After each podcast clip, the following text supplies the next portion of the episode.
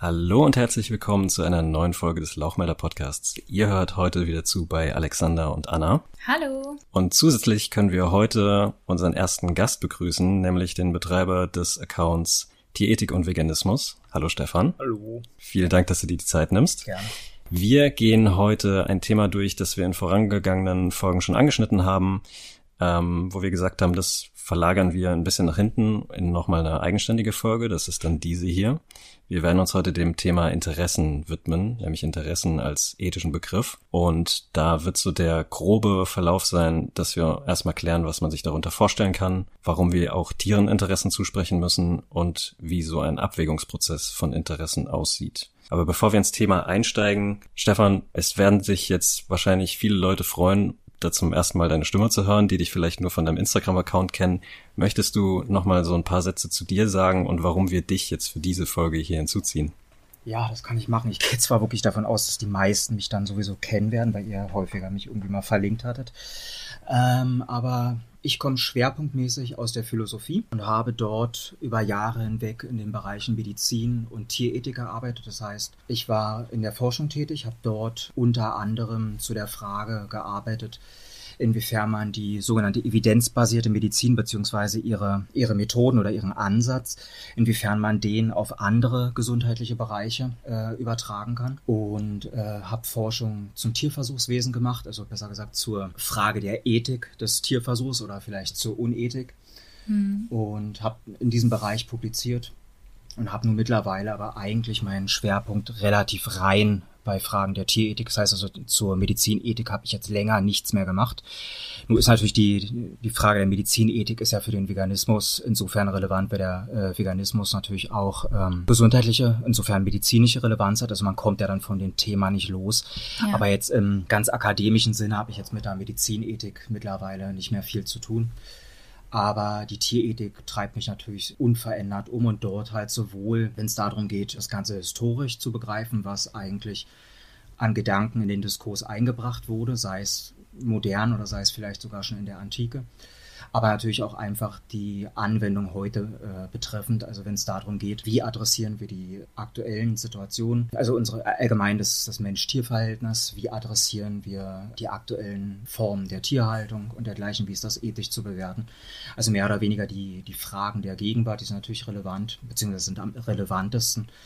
Ähm, aber mich interessiert eben auch die historische Perspektive, weil für uns eben wichtig ist, äh, vielleicht zu gucken, ob es nicht den einen oder anderen Denker gibt, aus dem man auch für die heutige Situation noch Relevantes entnehmen kann. Ein Klassiker wäre Leonard Nelson, frühes 20. Jahrhundert, ein Denker, von dem man auch heute noch viel lernen kann, der aber weitestgehend vergessen ist. Also insofern ist die historische Perspektive natürlich relevant, weil man auch dort immer wieder äh, Gedanken findet, die man vielleicht so sonst heute nicht mehr findet, die aber fruchtbar sind. Mhm. Und ja, also das vielleicht grob, grob zu mir. Also mein, mein Hintergrund ist wirklich ganz plump gesagt einfach der philosophische, der ethische Bereich und dort also auch wirklich aktiv der Bereich Forschung. Ja, vielen Dank dann für diese kurze Einführung quasi in deine Person. Ihr seht also, wir hatten das in vergangenen Folgen auch schon mal angesprochen, wir holen uns für einzelne Themen immer gerne jemanden ins Boot, der da einfach auch einen gewissen Expertenstatus hat, weil wir uns ja mit diesem Podcast hier als Privatpersonen verstehen, die versuchen einfach eine ganz gute informative Basis zu schaffen. Und heute haben wir dann ein sehr zentrales Thema, das wir uns jetzt mal vornehmen. Ja, um ins Thema einzusteigen, was können wir uns denn überhaupt unter Interessen vorstellen? Weil wir reden ja jetzt von dem Begriff nicht einfach im Sinne von der Frage, und was sind so deine Interessen? Mhm. Ja, das ist relativ treffend. Wir sprechen ja immer sehr, sehr alltäglich davon, dass wir äh, Interessen haben, dass wir irgendetwas tun wollen oder dass wir etwas eben nicht wollen. Aber wir machen uns ja nie genauer darüber Gedanken, wie es dann eben der, der akademische Bereich tut.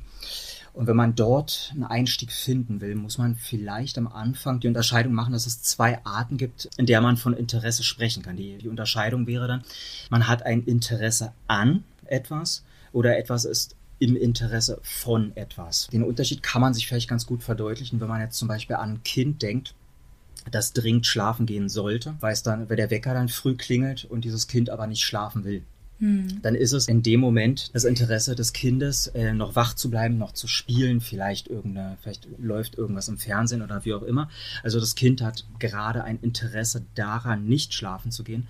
Aber weil eben der Wecker so früh klingelt, dann ist es eben im Interesse des Kindes, dass es früh schlafen geht, weil es sonst am nächsten Tag sehr müde sein wird, weil der Tag dann zu anstrengend wird und so weiter. Also das ist diese Unterscheidung, dass ein Wesen etwas selbst will oder nicht will oder dass es für ein Wesen gut oder schlecht ist, selbst wenn es sich dieser Sache vielleicht nicht bewusst ist. Das ist so dieser, dieser klassische Unterschied, der vor allem von äh, Tom Reagan bekannt gemacht wurde, also dieser berühmte Tierrechtler, der 1983 sein, sein ganz großes Tierrechtsbuch geschrieben hat, das bis äh, trotz der Bedeutung bis heute nicht ins Deutsche übersetzt wurde, leider. Und nun ist aber die Rede von etwas ist im Interesse von sehr kompliziert. Das heißt, da sind umfassende Betrachtungen nötig, da sind sehr, sehr viele Perspektiven äh, im Spiel, viele Fragen, die man sich stellen müsste, sodass das eigentlich für so einen Podcast wie heute nicht wirklich geeignet ist, sodass es vielleicht sinnvoll ist, sich darauf zu beschränken, sich erstmal anzugucken, ähm, was es vielleicht heißt, im ethischen Sinne davon zu sprechen, dass ein Wesen ein Interesse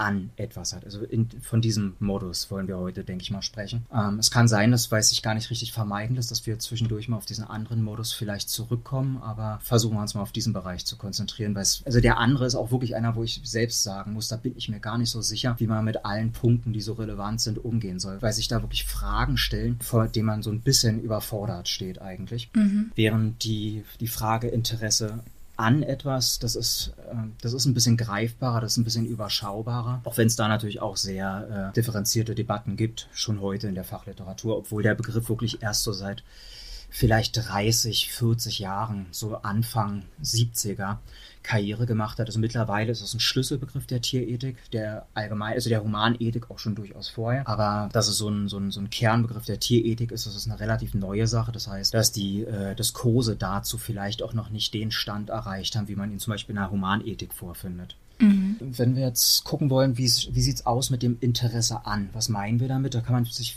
vielleicht ganz gut äh, verdeutlichen, wenn man daran denkt, dass Interesse ja ein synonymes Wort für den Begriff Präferenz ist. Das hilft vielleicht weiter. Was meinen wir, wenn wir sagen, wir haben eine Präferenz für etwas? Das, was wir damit ausdrücken wollen, ist, dass wir eben etwas wollen, etwas nicht wollen, dass wir etwas vorziehen, dass wir etwas meiden. Das ist so dieser Modus, in dem wir von Präferenzen sprechen würden. Ich präferiere etwas.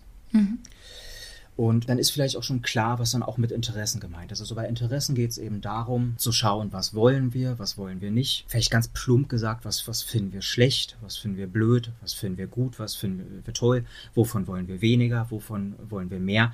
Also in diesem ganz plumpen Sinne könnte man Interessen schon verstehen. Das ist einfach wirklich auf die simpelste äh, Formulierung runtergebrochen das, was wir wollen, das, was wir nicht wollen. Das sind unsere Interessen. Kompliziert wird es dann eben, weil es sehr unterschiedliche Positionen gibt, wenn es um die Frage geht, ab wann wir Interessen zusprechen. Ich würde vielleicht vorschlagen, dass wir die zwei Extreme benennen um sag mal, ein Gefühl dafür zu bekommen, auf welches Spektrum sich das Ganze bewegt. Die mit Sicherheit weitreichendste Variante eines Interessenbegriffs ist die von Leonard Nelson. Er ging davon aus, dass schon beobachtbares Verhalten ausreicht, um einem Wesen Interessen zuzusprechen. Das heißt, sobald ich sehe, dass ein Tier äh, eine Situation aufsucht oder eine Situation meidet, also durch sein Verhalten quasi zeigt, dass es etwas will und nicht will, dann kann ich von Interessen ausgehen und die Folge wäre dann logischerweise, dass wir sagen müssten, dass auch Tiere wie Insekten, wo wir durchaus noch viele Fragen haben, was wir ihnen an Eigenschaften zusprechen können, was nicht, dass die nach Leonard Nelson dann eben ganz klar Interessenträger sind, weil kann sich ja jeder verdeutlichen, wenn er, wenn er, wenn jemand einen Käfer hochhebt, dieser Käfer strauchelt, der versucht sich aus diesem Griff zu befreien, der versucht vielleicht zu beißen und wenn er sich befreien konnte, dann versucht er so schnell wie möglich abzuhauen. Das heißt, man könnte wohlwollend sagen, er zeigt durch sein Verhalten gerade, er will etwas nicht. Und wenn derselbe Käfer vielleicht gerade irgendwas findet, was für ihn schmackhaft ist, dass er dort dann hingeht, dass er das dann isst, da könnte man sagen, dass es, da zeigt er durch sein Verhalten, dass er etwas möchte.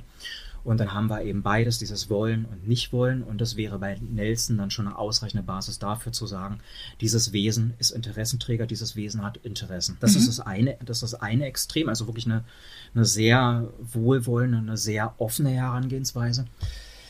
Und das andere Extrem wäre sicherlich der Philosoph Raymond Frey, der ging davon aus, dass Interessen Überzeugungen voraussetzen können und das in wirklichem rationalen Sinne. Und da Tiere seiner Haltung nach keine Überzeugung haben können, da ihnen die Voraussetzungen dafür fehlen, Darum könne man Tieren auch keine Interessen zusprechen. Das heißt, für Frey war klar, dass es gar nicht sinnvoll ist, überhaupt auch sei es auch sehr hochentwickelte Tiere, dort überhaupt zu sagen, dass sie, dass sie Interessen haben, dass sie etwas wollen oder nicht wollen, weil er das kognitiv verstanden hat. Man muss eine feste Überzeugung, man, man muss eine bewusste Überzeugung quasi haben, man muss sie sprachlich artikulieren können, um überhaupt ein Interesse haben zu wollen. Das heißt, wir haben einerseits am, am offenen Ende schon, schon sowas wie beobachtbares Verhalten bei Insekten und wir haben am anderen Ende die Konsequenz, dass man nur Menschen Interessen zusprechen kann, weil sie in Freys Sinne die einzigen Wesen sind, die Überzeugungen haben können, kognitive. Mhm. Und äh, dann es aber natürlich dazwischen, zwischen diesen beiden Extremen, gibt es eine ganze, gibt's ein ganzes Spektrum an Positionen. Wir werden uns eine mit Sicherheit nachher noch angucken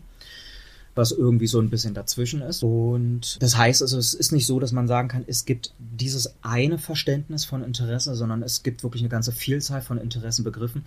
Aber das, was letztlich dem Interessenbegriff immer zugrunde liegt, ist auf irgendeine Art und Weise diese Wertung, dass wir etwas wollen oder nicht wollen. Und dann ist bloß die Frage, wie anspruchsvoll ist die jeweilige ethische Position dabei zu definieren, was eben relevantes Wollen oder berücksichtigungswürdiges Wollen ist und was eben nicht. Und ein Problem, was man dabei dann bedenken muss, ist, ähm, wir haben eine sehr, sehr starke Intuition. Wenn wir, wenn wir sehen, dass ein Wesen, sei das jetzt Tier oder Mensch, etwas will oder nicht will, dann haben wir die Intuition, dass man dieses Wollen oder Nicht-Wollen irgendwie berücksichtigen müsste.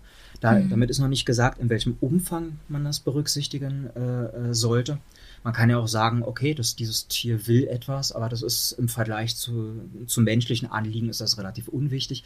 Aber wir haben zumindest irgendwie die Intuition, dass man sagen würde, auf irgendeine Art und Weise ist es schon dann berücksichtigungswürdig, wenn wir wissen, dass ein Wesen etwas will oder nicht will. Aber diese Intuition ist keineswegs zwingend. Das heißt, es folgt ethisch nicht automatisch, dass wenn irgendein Wesen Interessen hat, dass wir diese Interessen deswegen auch berücksichtigen müssen.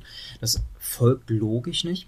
Und dementsprechend muss man da aufpassen. Das heißt, wenn wir einen ethischen Ansatz finden wollen, der Interessen berücksichtigt, dann müssen wir auch noch verargumentieren, warum diese Interessen berücksichtigt werden sollten, weil es, nicht, es sich nicht einfach schon von selbst versteht, so würde ich es mal formulieren. Mhm. Ja, und eine Position, die für die Gegenwart immer noch große Relevanz hat, wäre dann die von Immanuel Kant, der ja letztendlich davon ausgegangen ist, dass man nur Träger von Rechten sein kann, wenn man in der Lage wäre, Pflichten wahrzunehmen, richtig? Ja, das ist richtig. Und das ist eine Position, die wirklich bis heute vertreten wird. Die hat sehr nachgelassen. Das ist also jetzt nicht mehr die, äh, eine Position, die dominiert, logischerweise, weil wir sehen ja, dass überall in der Gesellschaft man davon ausgeht, von wenigen Ausnahmen abgesehen, dass man Tiere berücksichtigen muss auf irgendeine Art und Weise. Es ist ja jetzt nicht mehr so, dass man diese klare Linie da, diese klare Grenze da zieht. Aber es ist natürlich immer noch so, dass diese Position in den ethischen Diskursen, also in den in den ganzen akademischen Debatten, dass die immer wieder auftaucht und dass man aber auch durchaus äh, in den populäreren Büchern, also jetzt nicht die, die wirklich für den Universitätsbetrieb gedacht sind, für die Fachdiskurse, sondern dass man auch in den Büchern, die explizit sich an die, an die breite Masse wenden, dass man auch dort dieses Argument immer noch finden äh, kann. Das war einerseits damals wirklich ein dominierender Gedanke und der ist bis heute eben immer noch nicht ganz verschwunden. Kant ist halt insofern auch interessant, dass ihm durchaus klar war, also ich denke, er hätte nicht bestritten, dass Tiere äh, leiden können und dass sie nicht leiden wollen. Also das, das, das hätte er nicht bestritten. Also er hat jetzt nicht wie meinetwegen noch äh, Descartes gemeint, dass, dass Tiere bloß irgendwie äh, gefühllose Maschinen sind, sondern Kant hat durchaus Abscheu bei Tierquälerei empfunden und die hat nicht bloß damit zu tun gehabt, dass der Mensch dadurch verroht, sondern er wird dabei schon irgendwie, also es lassen seine Formulierungen so ein bisschen durchschimmern. Also es, es war jetzt nicht etwas, wo er gleichgültig drauf geguckt hat. Und obwohl ihm das klar war, also obwohl quasi Tierquälerei auch für das Tier mit Sicherheit für etwas Schlechtes hielt, spielte das Interesse der Tiere, also in dem Fall dann jetzt konkret das Interesse nicht zu leiden, das spielt in Kants Ethik also keine Rolle. Da sehen wir dann schon relativ gut, dass es gar nicht ausreicht unbedingt zu sagen, ein Wesen hat Interessen und deswegen müssen sie berücksichtigt werden. Weil wir haben hier bei Kant, dem er jetzt nicht, nicht nachsagen kann, dass das jetzt ein Mensch gewesen ist, dem Logik nicht wichtig war, der hat dann eben den Fall, dass die Tiere trotz der Tatsache, dass er anerkennt, dass sie irgendwie Interessen haben, dass es ihm trotzdem für die Ethik egal war. Mhm. Ähm, und vielleicht gerade weil es so bedeutsam ist, was er gesagt hat, weil das unsere Kultur bis heute immer noch prägt, beziehungsweise weil wir bis heute daran arbeiten, Kants Erbe so Stück für Stück äh, abzutragen, loszuwerden. Es ist vielleicht ganz sinnvoll, sich einfach mal so, so ein paar kurze Stellen äh, einfach mal anzuschauen. Kant war jetzt niemand, wo man sagen würde, den kann man heute noch locker lesen. Also sein Stil ist, äh, der ist nicht ohne. Also manche Sätze muss man vielleicht 15 Mal lesen, bevor man so richtig äh, klar hat, was er einem sagen wollte. Mhm. Manche kann man auch, manche kann man vielleicht auch 30 Mal lesen und weiß immer noch nicht, was er einem mitteilen möchte. Ähm, aber ich habe mal ein paar Sätze rausgesucht, die so ein bisschen klarer sind und die, selbst wenn man sie vielleicht im Detail nicht versteht, die aber doch zeigen, worum es ihm ging und warum er die Tiere aus der Ethik ausgeschlossen hat, obwohl er Tierquälerei mit Sicherheit nicht gerne gesehen hat. Die ersten Auszüge sind aus seinem Werk äh, Die Metaphysik der Sitten. Das ist 1797 veröffentlicht, also nur mittlerweile weit über 200 Jahre her. Und dort lesen wir, es sind jetzt nur Auszüge, ich habe das runtergekürzt, damit wir es hier äh, im vertretbaren Rahmen quasi haben. Mhm. Ähm, erstmal zwei kurze Auszüge. Er sagt, nach der bloßen Vernunft zu urteilen hat der Mensch sonst keine Pflicht als bloß gegen den Menschen. Also da sehen wir schon, die Tiere sind raus, der Mensch hat bloß Pflichten gegen andere Menschen. Und dann sagt er noch ergänzend, das nötigende, verpflichtende Subjekt muss eine Person sein. Dort taucht dieser in der Ethik so sehr heikle Begriff Person auf. Ist jetzt noch erstmal noch unklar, was er darunter versteht. Das schauen wir uns dann gleich noch an. Aber hier haben wir schon mal so zwei Hinweise. Das Tier ist ganz klar raus und nur eine Person kann uns dazu verpflichten, irgendwie moralisch zu handeln, uns an Recht und Ordnung zu halten und so weiter. Mhm. Und dann jetzt drei, drei etwas längere äh, Aussagen, die jetzt wirklich zeigen, worum es geht. Die erste. Nun kennen wir aber mit aller unserer Erfahrung kein anderes Wesen, was der Verpflichtung fähig wäre, als bloß den Menschen. Also kann der Mensch sonst keine Pflicht gegen irgendein Wesen haben, als bloß gegen den Menschen. Kant sagte also ganz klar, es gibt nur ein Wesen, das Pflichten übernehmen kann, das also allgemeiner gesagt moralfähig ist. Also hat der Mensch auch keine Pflichten gegen ein anderes Wesen als gegen den Menschen, sodass die Ethik offensichtlich auf die menschliche Sphäre beschränkt ist. Mhm. Das zweite Zitat. In Ansehung des lebenden, obgleich vernunftlosen Teils der Geschöpfe, also die Tiere, ist die Pflicht der Enthaltung von gewaltsamer und zugleich grausamer Behandlung der Tiere, jetzt kommen sie, der Pflicht des Menschen gegen sich selbst entgegengesetzt, weil dadurch das Mitgefühl an ihrem Leiden im Menschen abgestumpft und dadurch eine der Moralität im Verhältnis zu anderen Menschen sehr diensame, natürliche Anlage geschwächt und nach und nach ausgetilgt wird. Das ist dieses berühmte Verrohungsargument. Wir sollen Tiere nicht quälen, weil es für das Tier blöd ist, weil es für das Tier furchtbar ist, sondern wir sollen Tiere nicht quälen, weil wir dadurch unsere Anlage zur Moral in uns selbst abschwächen, weil wir zu verrohen drohen. Und die Pointe dahinter ist, nicht weil wir dann Tiere schlimmer quälen, sondern weil die Gefahr besteht, dass wir dann irgendwann anfangen, andere Menschen schlechter zu behandeln. Mhm. Das ist wirklich ein ganz berühmtes Argument und das ist auch das, was den Tierschutz lange geprägt hat. Also die Tierschutzgesetze haben über viele, viele Jahrzehnte, eigentlich, wenn ich nicht irre, bis zum, bis zum Dritten Reich, haben die immer nur diesen Punkt gehabt. Tierquälerei es zu unterlassen, weil sie verroht oder weil sie, weil sie für andere Menschen unangenehm ist. Der direkte Tierschutz, also dass man die Tiere für sich selbst in Ruhe lassen soll, das ist etwas, das wirklich, wenn ich nicht irre, hier in Deutschland erst mit dem, äh, mit dem Reichstierschutzgesetz eingeführt wurde. Aber ich mag mich nicht hundertprozentig darauf festlegen, weil die Tendenz ist auf jeden Fall, also im 19. Jahrhundert, die Tierschutzgesetze, die wir hatten, die folgten allesamt dieser Logik. Man soll Tiere nicht quälen, weil der Mensch dadurch verroht oder weil es ein Ärgernis für andere Menschen ist. So war das damals im, in den Tierschutzgesetzen, die äh, zu der Zeit existiert haben. Also das war wirklich ein Argument, das bedeutsamer nicht hätte sein können. Das hat unsere ganze Kultur geprägt, weit über 100 Jahre hinweg. Dann die dritte Stelle, die vielleicht auch nochmal relativ eindrücklich ist, selbst Dankbarkeit für lang geleistete Dienste eines alten Pferdes oder Hundes, gleich als ob sie Hausgenossen wären, gehört indirekt zur Pflicht des Menschen, nämlich in Ansehung dieser Tiere, Direkt aber betrachtet ist sie immer nur Pflicht des Menschen gegen sich selbst. Das heißt also, selbst die Tiere, mit denen wir selbst ganz direkten Umgang haben, die uns gute Dienste geleistet haben, also ein Pferd, das unsere Kutschen gezogen hat, äh, ein Hund, der vielleicht für uns Wache gehalten hat oder was auch immer dieser Hund uns an Nutzen gebracht hat, selbst diesen Tieren gegenüber schulden wir eigentlich gar nichts sondern nur als Pflicht gegen uns selbst, damit wir nicht verrohen. Das heißt also, es gibt wirklich nichts, was bei Kant ganz direkt dafür sprechen würde, dass wir Tiere in Ruhe lassen sollen. Und das, obwohl er Tierquälerei auch für die Tiere irgendwie schon als übel wahrgenommen hat. Das war nichts, was er gerne gesehen hat. Er war mit Sicherheit auch nicht mitleidlos. Aber seine Ethik ist eben so gebaut, dass sie für das Tier keinen Platz haben kann, weil sie eben sagt, nur moralfähige Wesen sind auch Empfänger von Moral. Das heißt, es ist von Menschen für Menschen und sonst nichts. Und nun war ja natürlich noch der äh, Personenbegriff offen geblieben. Da habe ich noch zwei kurze Stellen rausgesucht. Die eine ist aus heutiger Sicht mit Sicherheit erschütternd und die andere stellt sehr gut klar, worum es geht. Also, das erste Zitat ist immer noch aus Metaphysik der Sitten.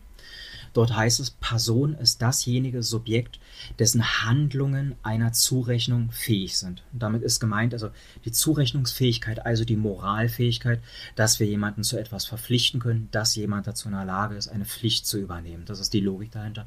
Und darum sprach er vorhin in dem anderen Zitat von Person. Darum geht's. Es ist nur dasjenige Wesen, eine Person, der man die Handlung zurechnen kann, die also auf irgendeine Art und Weise moralfähig und verantwortungsfähig ist. Und dann dieses Zitat, das von Philosophen, die Kant gerne wieder für die Tierethik gewinnen würden, immer verschwiegen wird sehr gerne. Das ist aus dem Werk Anthropologie in pragmatischer Hinsicht von 1798. Da schrieb er, dass der Mensch in seiner Vorstellung das Ich haben kann, erhebt ihn unendlich über alle andere auf Erden lebende Wesen. Dadurch ist er eine Person und vermöge der Einheit des Bewusstseins bei allen Veränderungen, die ihm zustößen mögen. Eine und dieselbe Person. Das ist eine von Sachen, dergleichen die vernunftlosen Tiere sind, mit denen man nach Belieben schalten und walten kann, durch Rang und Würde ganz unterschiedenes Wesen. Das heißt, Kant sagt hier klipp und klar, Tiere sind Sachen, mit denen man nach Belieben schalten und walten kann. Und der Grund ist, weil die Person, der Mensch, weil die eben Ich-Bewusstsein hat, weil sie über die Zeit hinweg sich als biografisches Wesen äh, begegnet. Und da das beim Tier nicht der Fall ist, kann man mit dem Tier eben machen, was man will. Hm. Das ist aus heutiger Perspektive eine fürchterliche Aussage. Die wird auch, wie gesagt, wirklich von Kant-Anhängern, die äh, Kant für die Tierethik wieder fruchtbar machen wollen, sehr ungerne zitiert. Ich habe es bisher nur bei einer Kant-Anhängerin gefunden, die es bereitwillig zitiert hat. Alle anderen, was ich so bisher gesehen habe, verschweigen diese Stelle, weil das eben eine Stelle ist, die kann man nicht mehr durch irgendwelche Winkelzüge rechtfertigen, die kann man nicht schönreden. Da gibt es nichts zu interpretieren. Die Aussage ist so eindeutig, wie es nur irgendwie wird. Aus Prinzip kann man mit Tieren schalten und walten, wie man will. Das heißt, man kann zusammenfassen, also für Kant sind nur, nur diejenigen Wesen Personen, die moralfähig sind und die über sowas wie ein Ich-Bewusstsein verfügen. Und nur wer Pflichten übernehmen kann, hat auch Anspruch auf ethische Berücksichtigung oder ist ethisch berücksichtigungswürdig. So könnte man das auch sagen. Und das eben, was, was aus heutiger Perspektive so befremdlich klingt, das ist aber das, was unsere Kultur wirklich ganz massiv geprägt hat, was bis heute in den Diskursen zu finden ist und auch unser heutiger Würdebegriff und auch unser heutiger Personenbegriff entspricht letztlich immer noch diesen Überlegungen. Deswegen wird ja heute immer noch dafür gekämpft, dass man Menschenaffen als Personen anerkennt. Das sind ja juristische Auseinandersetzungen. Da wird ja immer wieder versucht, dass Menschenaffen als Personen anerkannt werden, mhm. dass man denen eben den Personenstatus äh, äh zukommen lässt.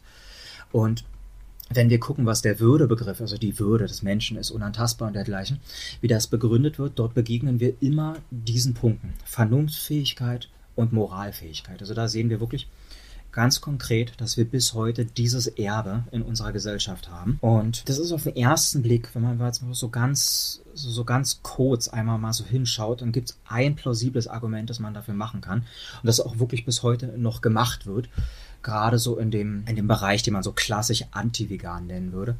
Dort taucht dieses Argument immer noch auf, nämlich die Frage, ob es nicht unfair ist, wenn eine Gruppe von Wesen Vorteile genießen kann, ohne etwas dafür tun zu müssen, während die andere Gruppe sowohl den Nutzen als auch die Verpflichtung hat. Das Argument, das damit gemacht werden soll, ist quasi, die Tiere haben von uns den Nutzen unserer Moral, aber sie müssen dafür nichts tun. Sie müssen uns nichts zu, zurückgeben. Sie müssen sich an keine Pflichten halten oder der, keine Pflichten übernehmen. Sie müssen sich an keine Rechte und Gesetze halten. Sie haben einfach nur den Nutzen ohne irgendeinen Preis. Während der Mensch, der soll jetzt nun laut uns Veganer zwar auch den Nutzen der Moral, aber zugleich soll er dann auch noch den Tieren gegenüber Verpflichtungen haben. Dann ist das der Einwand quasi, wir würden die Menschen schlechter behandeln, indem wir diese Asymmetrie äh, zwischen Rechten und Pflichten indem wir die pflegen. Das ist der Vorwurf. Also da, da sehen wir, dieses Argument taucht bis heute auch noch so in, im, im Bereich Anti-Veganismus auf, dass, sodass wir das auch kennen sollten, weil es uns immer wieder begegnen kann. Es gibt in Deutschland konkret eine Person, die das besonders prominent ver vertreten hat, aber machen wir mal keine Werbung für.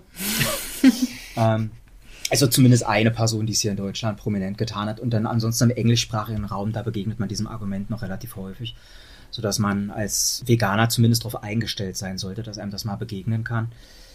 Ja, also das, das würde ich vielleicht so zu diesem Problemkreis sagen wollen.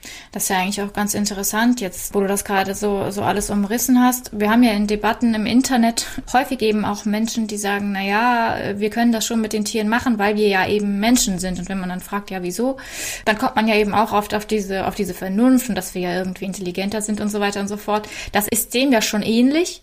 Aber ich glaube auch wirklich, dass niemand dieser Menschen dem Kant-Zitat zustimmen würde, das du vorgelesen hast. Weil niemand so weit gehen würde und sagen würde, wir können mit Tieren jetzt unterm Strich schalten und walten, wie wir wollen. Also das finde ich ganz interessant. Also ich glaube, wenn man da die, die Menschen damit konfrontieren würde, da hätte man vielleicht die Chance, ein ganz interessantes Gespräch daraus abzuleiten. Ja, das mit Sicherheit. Und es zeigt halt auch wirklich schön, dass unsere Alltagsmoral eben in dem Sinne häufig gar nicht wirklich reflektiert ist. Mhm. Und dass sie, dass sie auch einfach wirklich Standard standardmäßig inkonsistent ist. Das zeigt das vielleicht relativ gut. Ja. Weil uns ist mit Sicherheit klar, dass Vernunft nicht ausreichend relevant ist, aber wir erleben dann trotzdem, dass die Leute, die das nicht für ausreichend relevant halten würden, dass sie dann aber trotzdem in Gesprächen immer wieder sagen, ja, na, aber der Mensch hat ja die Vernunft, das, das macht den Unterschied. Ähm, das ist mit Sicherheit ein sehr, sehr treffender Punkt, den man immer und immer wieder beobachten kann, dass man vordergründig solchen Argumenten begegnet.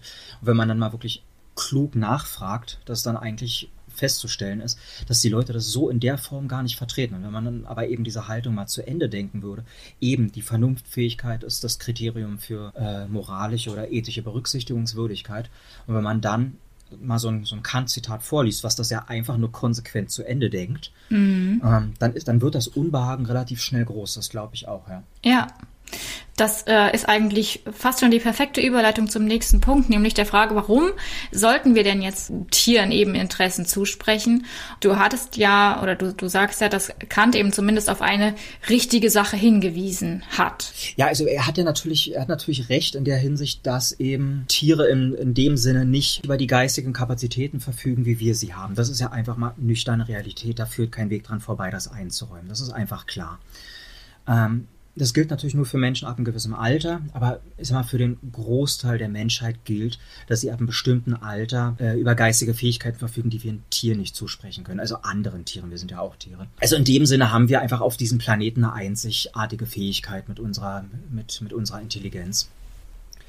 Und wenn man sich diesen Vernunftbegriff mal ein bisschen anschaut, wie der zum Beispiel definiert wird, dann sieht man auch im Duden, was ja wirklich kurios ist, dass dort Vernunft auch einzig und allein als menschliche Eigenschaft äh, äh, definiert ist. Also dort liest man, ich zitiere das mal, äh, Vernunft sei das geistige Vermögen des Menschen, Einsichten zu gewinnen, Zusammenhänge zu erkennen, etwas zu überschauen, sich ein Urteil zu bilden und sich in seinem Handeln danach zu richten. Das stimmt natürlich nicht. Ich meine, wir haben, wir haben Experimente bei Menschenaffen, wir haben Experimente bei Elefanten, wir haben sie besonders auch bei Rabenvögeln, wo wir eben sehen, dass auch die durchaus vernünftiges Verhalten zeigen, wo man auch nicht sinnvoll noch diskutieren kann, dass das vielleicht noch irgendwie eine niedrigere Form der Vernunft sei oder dergleichen.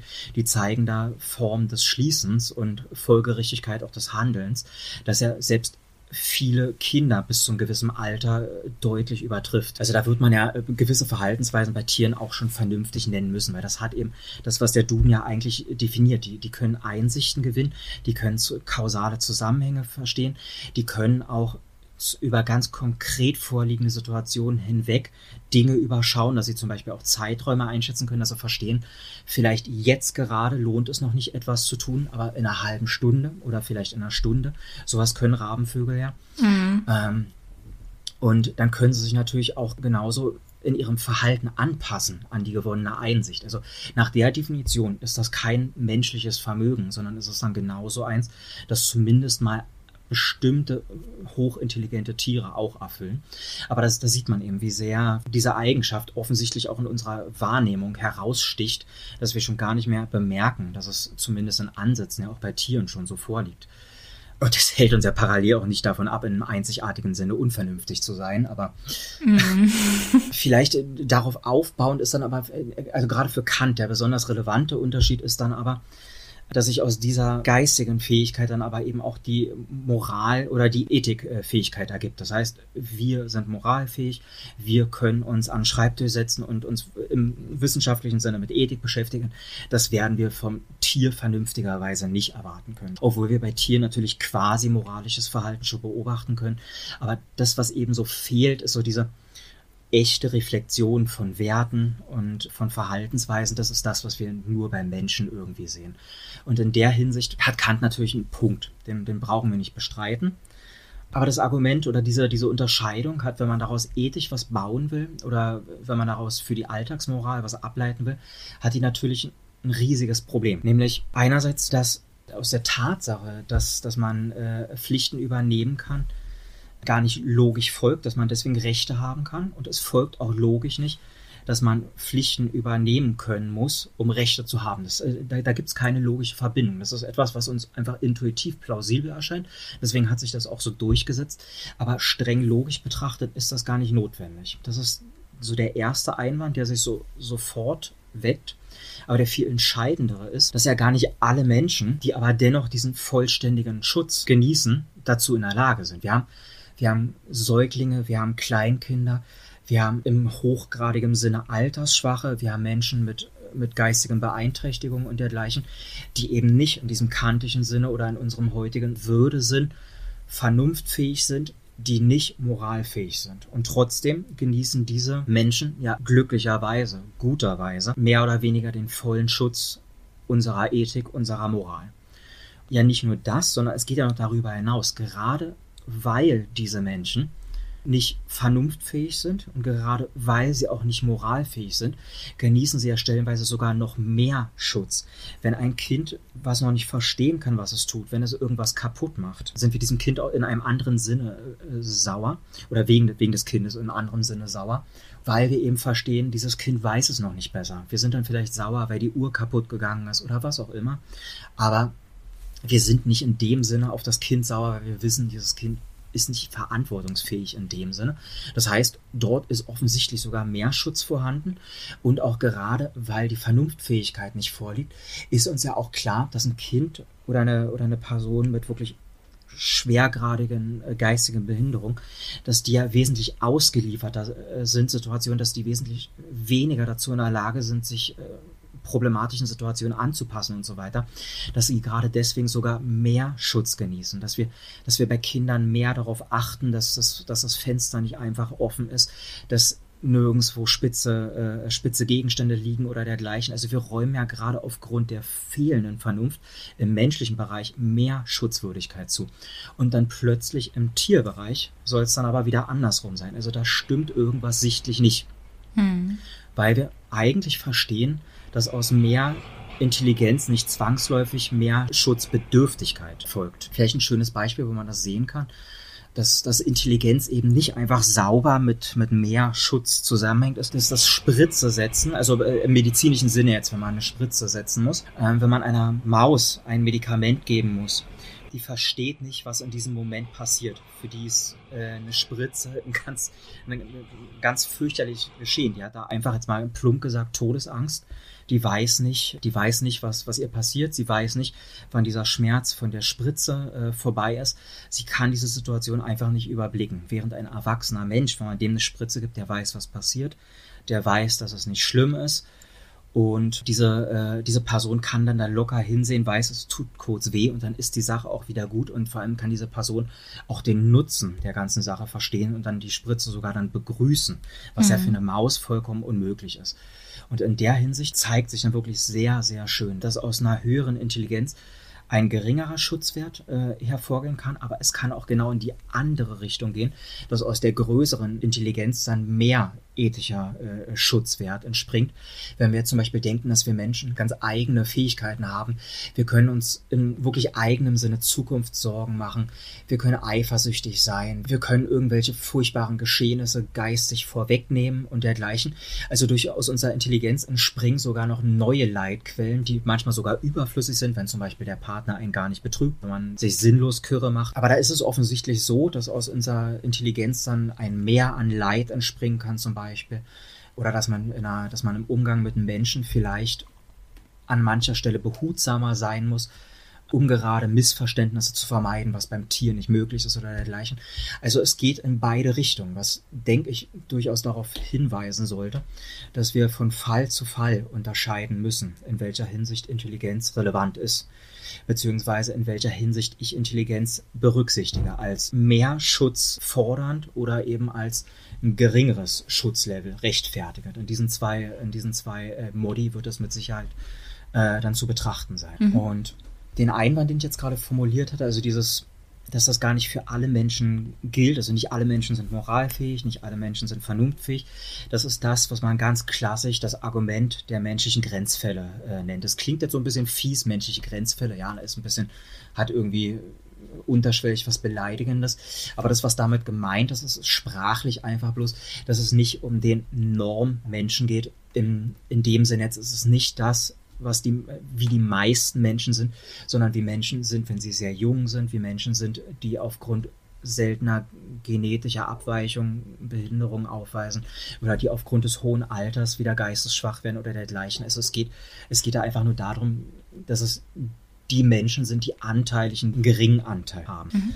Ähm, damit man dieses Argument einfach mal sauber gehört hat, habe ich mal rauskopiert, wie man das jetzt einfach logisch ausformulieren soll. Weil es ist, es ist ein philosophisches Argument, es ist ein Argument aus der Ethik, das in der Tierethik sehr, sehr beliebt ist, weswegen man einfach mal einmal kennen sollte, wie dieses Argument aufgebaut ist, was die, also warum das, warum das so beliebt ist, dass man das mal sehen kann, weil es durchaus ziemlich zwingend ist. Ähm, das ist ein Argument, das kann man in vier Sätze äh, zusammenfassen. Ich lese dir jetzt einfach mal vor. Ähm, erstens, um behaupten zu können, dass alle und ausschließlich Menschen ethische Berücksichtigung verdienen und Tiere daher keine, müsste es eine ethisch relevante Eigenschaft X geben, die allen Menschen und nur diesen zugesprochen werden kann. Zweitens, alle Eigenschaften, die Menschen auf eine ethisch relevante Weise von anderen Tieren trennen könnten, fehlen bei einigen Menschen, in Klammern sogenannte menschliche Grenzfälle. Drittens, die ethisch relevanten Eigenschaften, die alle Menschen haben, müssen auch vielen Tieren zugesprochen werden. Viertens, daher gibt es keine Möglichkeit zu behaupten, dass alle Menschen und nur diese ethische Berücksichtigung verdienen. Das ist also diese logische, eine, eine sehr sensible äh, Formulierung des Arguments der menschlichen Grenzfälle. Und Vielleicht, um das noch ein kleines bisschen zu verdeutlichen, was also die, die Pointe dahinter ist. Ähm, da kann man jetzt verschiedene Dinge einfach mal einsetzen. Wenn man jetzt jemanden fragt, er möge doch bitte mal die Eigenschaft X nennen, die Mensch und Tier trennt, um diesen, um diese ethische Andersbehandlung zu rechtfertigen, dann wird manch einer dann eben sagen, äh, Vernunft, wie es eben auch bei Kant der Fall war. Und da brauche ich gar nicht selbst drauf eingehen, äh, sondern das ist diesen, dieses Problem, wenn man Vernunft zum Maßstab macht, das haben schon Denker sehr, sehr früh gesehen. Man findet solche Einwände schon in, der Antike und eine besonders schöne Formulierung hat der deutsche Philosoph Wilhelm Dietler schon 1787 formuliert. Ich lese das mal kurz vor. Zitat, man muss sich etwas sehr Sonderbares unter Tierrechten denken oder eine sehr hölzerne Philosophie haben, wenn man aus Wortstreitsucht den Tieren keine Rechte zugestehen will, aus dem wunderlichen Grunde, weil sie keine Vernunft haben. Freilich, wenn man niemand Recht lassen will, als wer imstande ist, uns belangen zu können, so hat man Grund, sie den Tieren abzusprechen, denn sie werden wohl schwerlich je mit uns wegen zugefügter Beleidigung vor Gericht erscheinen. Aber dieses kann ja auch das unmündige Kind nicht, und doch leugnet man nicht, es sei widerrechtlich, ungerecht, das Kind zu töten, zu verletzen oder dergleichen. Das Kind habe also gewisse Rechte. Folglich können Tiere ebenso wohl Rechte haben, das heißt, manche Handlungen gegen dieselben können ungerecht unerlaubt sein. Und weiter will man ja nichts behaupten, wenn man sagt, die Tiere haben Rechte, als dass der Mensch Pflichten gegen dieselben habe. Also hier sieht man wirklich, sieht man wirklich wunderbar, inwiefern dieses Argument greift. Wer nämlich sagen möchte, dass die Eigenschaft die Menschen von den Tieren trennt, dass das die Vernunft ist. Der hat dann eben das Problem, dass er die Kinder nicht mehr berücksichtigen kann. Und so läuft das letztlich mit allen Eigenschaften, die man nennen kann, die man für ethisch relevant hält. Welche Eigenschaft auch immer man nennt die man für ethisch berücksichtigungswürdig hält. Man wird immer das Problem haben, dass es manche Menschen gibt, die diese Eigenschaft entweder nicht haben oder dass man eine Eigenschaft nennt, die Tiere dann aber genauso haben. Wenn man jetzt zum Beispiel sagt Leidensfähigkeit, dann hat man kein Argument genannt, das Mensch und Tier trennt, weil das können Tiere natürlich genauso leiden. Und ein Klassiker, der dann aber immer noch kommt, was dann viele immer so als die Auflösung dieses Problems begreifen, ist nämlich das Menschsein selbst zur Eigenschaft zu erheben. Das heißt, die Leute antworten einem dann auf die Frage, was der, was der ethisch relevante Unterschied zwischen Mensch und Tier denn sein soll. Dann sagen sie eben die Spezieszugehörigkeit, das Menschsein. Und nun fragt das Argument der menschlichen Grenzfälle aber nach ethisch relevanten Eigenschaften. Und wenn ihr jetzt mal selbst ganz nüchtern darüber nachdenkt, ihr möchtet nicht dafür berücksichtigt werden, ethisch, dass ihr, dass ihr Menschen seid. Das ist euch relativ egal. Ihr wollt dafür berücksichtigt werden, dass ihr Schmerzen empfindet. Ihr wollt dafür berücksichtigt werden, dass ihr leiden könnt. Ihr wollt dafür berücksichtigt werden, dass ihr noch irgendwelche Pläne für die Zukunft habt, dass ihr Angst habt, dass, äh, ihr wollt nicht sterben, weil, äh, weil ihr sonst Kinder hinterlasst oder äh, alle solche möglichen Sachen nirgends, wenn man darüber nachdenkt, warum man eigentlich Schutzwert haben möchte, warum man ethisch berücksichtigt werden möchte. Nirgends wird man sich denken, weil ich Mensch bin. Das ist einem eigentlich relativ egal, ob man Mensch ist, sondern das Menschsein ist mit Eigenschaften verbunden, die uns etwas bedeuten, die uns für unser äh, Leben wichtig sind. Und mhm. sehr, sehr viele davon haben dann aber eben auch die Tiere. Das heißt, man kann bestreiten, dass das Menschsein eine ethisch relevante Eigenschaft ist. Wenn wir morgen, jetzt mal ganz magisch gedacht, wenn wir morgen aufwachen würden und wir, wir gehören nicht mehr der Spezies Mensch an, aber unsere Eigenschaften wären ansonsten immer noch dieselben. Wir würden dann ja nicht, nicht sagen, dass wir deswegen jetzt egal sind. Also da, da würden wir dann nicht darauf verzichten, dass wir ethisch berücksichtigt werden. Es wäre uns dann am Ende egal, ob wir einer anderen Art angehören, weil wir eben für unsere, äh, unsere ethisch relevanten Eigenschaften berücksichtigt werden wollen und dazu gehört die bloße Spezies eben nicht. Das ist der eine Einwand, den man da machen kann, warum man bestreiten kann, dass das eine äh, ethisch relevante Eigenschaft ist, weil es uns eigentlich selbst egal ist. Ähm, und dann kann man natürlich jetzt auch seit einiger Zeit mit Sicherheit sagen, dass auch die Haustierhaltung da eine Veränderung herbeigeführt hat. Ähm, also früher waren, waren die Tiere in, um, in unserem Umfeld, das waren einfach Nutztiere, wie man es eben klassisch so sagt, Nutztiere. Und seit einiger Zeit ist ja wirklich erst eine, erst eine Entwicklung der Moderne quasi, dass Haustiere in so vielen Haushalten sind. Damit hat sich natürlich auch das Mensch-Tier-Verhältnis verändert. Und wir werden ja nicht sagen, dass uns die Haustiere ethisch egal sind. Es ist ja ganz das Gegenteil, dass wir die, dass wir die Haustiere stellenweise betüddeln wie Menschen während wir aber parallel das, äh, das, das Elend der Nutztiere immer noch ignorieren. Aber wir haben dort zumindest mal ein konkretes Beispiel in der breiten Gesellschaft, wo sichtlich ist, dass wir keineswegs denken, dass die Spezieszugehörigkeit alleine die, die Grenze absteckt, was ethisch äh, berücksichtigungswürdig ist und was nicht. Weil unsere Haustiere halten wir ja sehr, sehr wohl für ethisch berücksichtigungswürdig. Und das machen wir ja auch nicht nur, weil wir denken, wenn jetzt, wenn es unserem Haustier schlecht geht, wenn es stirbt, dann würden wir es vermissen oder weil, weil uns die Tierarztkosten dann irgendwie belasten oder dergleichen, sondern für gewöhnlich sagen wir, wir gönnen diesem Tier selbst ein gutes Leben. Wir wollen, dass es diesem Tier selbst gut geht. Also halten wir offensichtlich dann auch das Tier selbst für ethisch berücksichtigungswürdig. Also da sieht man dann auch relativ gut, dass das eigentlich ein Argument ist, dass wir überhaupt nicht mehr in Anschlag bringen würden. Spätestens die Haustiere zeigen das. Und bei vielen Menschen, wenn man sich Umfragen anguckt, die sagen ja eigentlich auch nicht mehr, dass die, dass die Nutztiere ethisch egal sind. Wenn man Leute fragt, wann es okay ist, Fleisch zu essen, dann kommt ja bei über 90 Prozent der Menschen statistisch die Antwort, dass sie es vorher wenigstens gut gehabt haben sollten. Das ist ja auch irgendeine Form der Berücksichtigung schon einmal. Also ist es sichtlich nicht die Speziesgrenze, die für uns entscheidet, welches Wesen ethisch zu berücksichtigen ist und welches eben nicht. Und genau das ist die Pointe von diesem Argument der menschlichen Grenzfälle. Es zeigt auf, dass man diese Eigenschaft insofern sie ethisch relevant ist, dass man sie nicht benennen kann. Ich habe bisher noch nie eine Eigenschaft äh, irgendwo vernommen, wo man sagen könnte, okay, das ist, das ist eine Eigenschaft, die löst das auf. Es gibt Eigenschaften, die eine Andersbehandlung rechtfertigen. Also man kann zum Beispiel sagen, Menschen haben ein Interesse an Politik Deswegen ist es für sie wichtig, ein Wahlrecht zu haben. Das ist für ein Tier irrelevant. Da wird man sagen können, okay, da, da liegt eine, eine, eine relevante Eigenschaft äh, vor, die eine Andersbehandlung rechtfertigt. Aber es fehlt Tieren keine Eigenschaft, bei der wir sagen würden, dass man sie deswegen auf die Art und Weise aus der Ethik ausschließen kann, wie es momentan noch quasi noch der Standard ist. Also selbst der, der Tierschutz, wie er in Deutschland üblich ist, der ist natürlich kein völliger Ausschluss der Tiere äh, aus, aus der Moral, aus der Ethik. Aber der Ausschluss ist ja zumindest noch immer so umfassend, dass man ihm eigentlich nicht rechtfertigen kann. Und genau das zeigt ihm das Argument der menschlichen Grenzfälle. Das ist der Grund, warum es so, äh, warum so populär ist, warum es so weit verbreitet ist und warum es äh, wirklich auch in bestimmt jedem zweiten Tierethikbuch zu finden ist. Wenn auch stellenweise mit Kritik, weil manche sich an diesem Mensch-Tier-Vergleich stören, weil sie den für Menschen erniedrigend finden, obwohl es ja genau andersherum ist.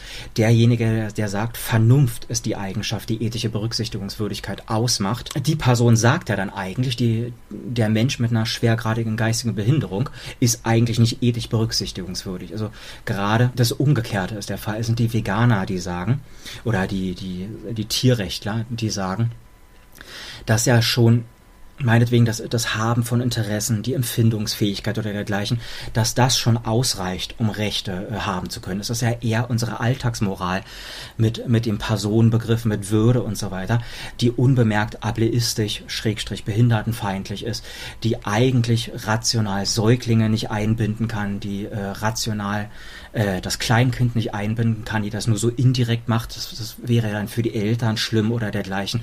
Oder das Kind wird ja mal erwachsen und, der, und, und solche schlechten Argumente. Also es ist eigentlich genau umgekehrt. Also dieses Argument ist eben gerade nicht gegen Behinderte gerichtet, sondern wenn man diese niedrigschwelligen Eigenschaften schon ernst nimmt, dann zeigt man damit ja auch gerade, äh, dass auch das, was äh, meinetwegen jetzt schwerbehinderte Menschen, also geistig schwerbehinderte Menschen, was die an Eigenschaften mitbringen, dass das schon vollkommen für Grundrechte ausreicht. Das ist wirklich genau umgekehrt. Deswegen sollte man sich von solchen, äh, von solchen Argumenten nie einschüchtern lassen. Die findet man aber sehr gerne. Also da, da werden, die, äh, werden die Kritiker häufig sehr böse und werfen dann einem sowas eben vor. Man sei behindertenfeindlich, man würde Menschen erniedrigen und dergleichen. Also von sowas sollte man sich da bloß nicht äh, einschüchtern lassen. Vielleicht zwei abschließende Punkte noch dazu dazu. Ähm, das sind nicht die einzigen Einwände, die man, äh, die man dort er erheben kann. Wenn man sich mal ehrlich fragt, wofür man berücksichtigt werden möchte, also warum man gut behandelt werden will, da wird man sich ja auch sagen müssen, dass man eigentlich gar nicht dafür berücksichtigt werden will, weil man Pflichten übernehmen kann. Das ist ja auch nicht das, was uns da durch den Kopf geht. Wir sagen ja nicht, ich möchte gut behandelt werden, weil ich moralfähig bin, sondern ich möchte gut behandelt werden, weil ich nicht leiden will, weil ich keine Schmerzen haben will, weil ich nicht sterben will oder solche Dinge. Also auch das ist es eigentlich keine ehrliche Antwort. Das ist nicht das, was uns durch den Kopf geht, wenn man uns diese Frage stellt, warum man ethisch berücksichtigt werden will. Und das, worum es uns eben geht, das, was ich gerade aufgezählt habe, Leiden und so weiter, das sind ja aber auch genau die Dinge, die auch für Tiere gelten. Auch Tiere wollen keine Schmerzen haben, auch Tiere wollen nicht leiden und so weiter und so fort. Das ist der eine Einwand, den man so nebenbei noch machen kann. Und das zweite, was bei vielen Menschen relativ gut funktioniert, also weil sie es, äh, weil sie es dann verstehen, was gemeint ist, weil dieser, dieser Mensch-Tier-Vergleich, der hat ja heute natürlich immer noch was ziemlich Provokatives. Das verstehe ich, das ist klar. Da ist immer noch viel Provokation im Spiel, wenn man, wenn man solche ethischen Überlegungen anstellt. Aber was man machen kann, um das so ein bisschen abzudämpfen oder um Leuten zu, zu verdeutlichen, worum es geht, da kann man natürlich einfach Gedankenexperimente, Gerechtigkeitsüberlegungen machen, zum Beispiel kann man ja einen Menschen fragen, was dann jetzt ist, wenn er selbst die Fähigkeit wieder verlieren würde, vernunftfähig oder moralfähig zu sein, wenn er meinetwegen äh, durch einen Unfall eine schwere äh, äh Schädigung seines Gehirns erleidet oder man kann die Person auch genauso fragen, was denn wäre, wenn sie selbst ein Tier wäre, einfach mal als Gedankenexperiment. Ob man dort, ob man in der Position des Tieres, ob man damit einverstanden äh, wäre, was momentan mit Tieren für wirklich die trivialsten Interessen, für ein bisschen Gaumkitzel oder dergleichen veranstaltet wird. Ob man das dann gut fände, da werden viele dann ehrlich äh, sein und sagen nein. Oder wenn man dann eben das Beispiel nimmt, dass jemand seine Fähigkeiten verliert zur Moral, äh, zur Moral oder zur Vernunft, ähm, auch diese Leute werden ja dann immerhin trotzdem einsehen, dass sie danach aber immer noch bestimmte Eigenschaften haben, die sie gerne berücksichtigt sehen wollen. Sie sind dann immer noch leidensfähig, sie wollen dann immer noch nicht gequält werden oder dergleichen. Das heißt, über solche Überlegungen kann man manche Leute dann dafür sensibilisieren, dass dieses Argument der menschlichen Grenzfälle eigentlich doch relativ äh, vernünftig ist. Man darf dann aber nur nicht vergessen, wenn man, wenn man diesen Punkt erreicht hat, dass man eben dabei nicht vergisst, dass es dann trotzdem noch um eine faire Interessenabwägung geht. Also man, man darf dabei dann nicht die, die moralfähigen Wesen, also die Leute, die man quasi um Berücksichtigung bittet, die darf man nicht, äh, nicht einfach ausklammern, weil die haben natürlich genauso Selbstinteressen. Das heißt jetzt nur, weil wir jetzt sagen, ein, ein Wesen verdient Schutz oder dergleichen, ähm, oder einfach nur mal Berücksichtigung, zumindest mal im allgemeinsten Sinne. Daraus folgt nicht, dass alles, was dieses Wesen will oder nicht will, dass das am Ende dann auch schon bestimmt, wie zu handeln ist. Es kann ja durchaus sein, dass die moralfähigen Wesen, dass die, äh, dass die gewichtigere Interessen haben, die umzusetzen sind. Ein ganz klassisches Beispiel wäre jetzt zum Beispiel, wir müssen wir müssen zum, zum, äh, für unser Leben müssen wir uns eben auch mal aus dem Haus äh, bewegen. Das heißt, wir müssen auch mal Schritte nach draußen machen. Wir können uns nicht alles liefern lassen. Oder wir müssen vielleicht auch für die Arbeit raus. Da werden wir zwangsläufig aus Versehen irgendwo mal ein Tier töten, drauftreten oder wie auch immer. Und gehen wir jetzt mal einfach mal einfach mal davon aus, dass jetzt ein Insekt leidensfähig ist und wir töten es nicht direkt, sondern verletzen es dann eben nur schwer, dass es dann eben mit Pech Stunden braucht, bis es tot ist und so lange dann gelitten hat. Das ist ein gewichtiges Problem, das sollte man dann nicht einfach ignorieren. Aber es kann ja dann auf der anderen Seite quasi sein, dass, dass wir zum Beispiel gar nicht leben könnten, ohne auch mal einen Schritt nach draußen zu tun. Das heißt, dann ist dieses Interesse, so blöd wie es dann für das Insekt dann leider auch ist, dann ist das aber ein Interesse, das, dem man ein höheres Gewicht zusprechen muss und dann muss man dann eben abwägen, ab wann ist ein Grund gut genug, um vielleicht Interessenverletzungen zu provozieren. Also man darf bei diesen ganzen Betrachtungen bitte nicht vergessen, dass beide Seiten zu beachten sind. Es sind nicht immer nur die in Anführungszeichen Opfer zu berücksichtigen, sondern auch die, die dann in Anführungszeichen Täter wären. Es müssen immer die Interessen von beiden Seiten irgendwie bedacht werden. Es darf nicht immer nur um das Opfer gehen, weil es können auch die Täter eben tatsächlich also mal relevante oder vernünftige Ansprüche haben. Und ein, ein, ein Klassiker so der, der Philosophie des 20. Jahrhunderts ist ist, ist von John Rawls. Das ist ein Philosoph, der hat ein Buch geschrieben, eine Theorie der Gerechtigkeit. Und in diesem stellt er ein Gedankenexperiment vor, das unter dem Titel Schleier des Nichtwissens läuft. Und da stellt er sich folgendes Szenario vor, dass sich alle äh, vernunftbegabten Menschen quasi an einen Verhandlungstisch setzen und dort dann einen Vertrag aufsetzen, wie sie eine ideale Welt gestalten. Also setzen sich alle an einen Tisch und handeln dann aus, die, die Regeln, die Gesetze, die, die Umgangsweisen und dergleichen, die werden im Dialog abgeklärt und es so, dass man eine möglichst ideale Welt äh, äh, gestaltet. Und der Witz dabei ist nur aber, dass alle Teilnehmer an diesem Entwurf keine Ahnung haben, also niemand weiß, wo er am Ende landet. Ich könnte als Frau auf diese Welt kommen, ich könnte als Mann auf diese Welt kommen, ich könnte als Mensch mit einer Gehbehinderung, also auf dem Rollstuhl angewiesen, äh, auf die Welt kommen. Ich könnte als Schwarzer auf die Welt kommen, als Asiate, als typischer weißer Europäer äh, oder dergleichen. Also ich weiß nicht, wo ich lande und dasselbe gilt auch genauso für arm oder reich, für gesund oder krank im allgemeinen Sinne oder sowas. Also ich, ich könnte quasi als jeder Mensch auf die Welt kommen. Und so soll garantiert werden, dass wenn ich die äh, dass das, wenn man in, in Absprache äh, so, eine, so eine ideale Welt, auf die man dann hinterher kommt, dass wenn man die entwirft, dass man sich nicht darauf verlässt, wer man gerade ist in der Verhandlungssituation oder dass man sich quasi darauf verlässt, man wird schon wohl situiert auf die Welt kommen, sondern man muss eben auch damit rechnen, dass man nicht im reichen Deutschland landet, sondern dass man vielleicht auch irgendwo äh, in, im Gebiet landet, wo es um Hungersnöte geht.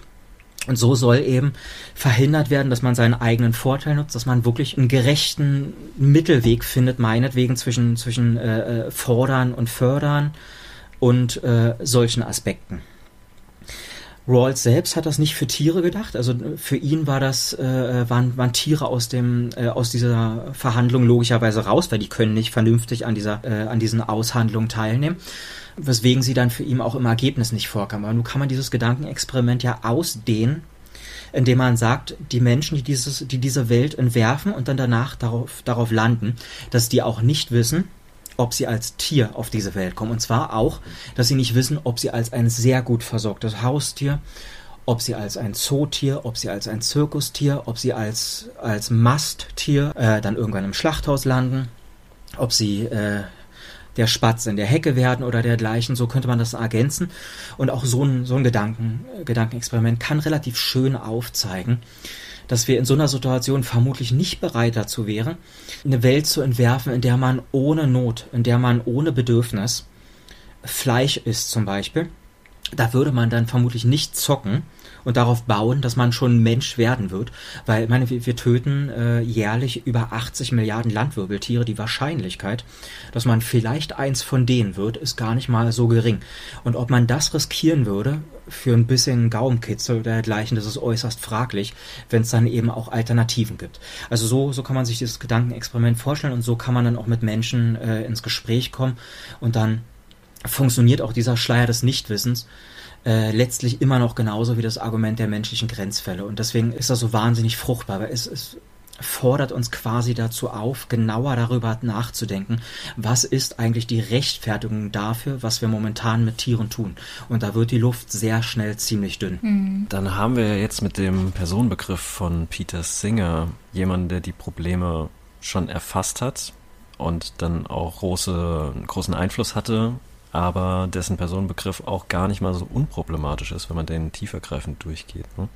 Ja, äh, er ist natürlich eine besonders, äh, besonders prominente Person, vor allem weil sie dann auch mit diesem Begriff Speziesismus verbunden wird. Und das ist ja gerade diese Überlegung, die, äh, die ich gerade vorgestellt hatte, letztlich. Ähm, dass es ja keinen Grund, keinen guten Grund gibt, auf der Basis äh, äh der Spezies dann zu diskriminieren, so wäre ja dann die, die Wortwahl.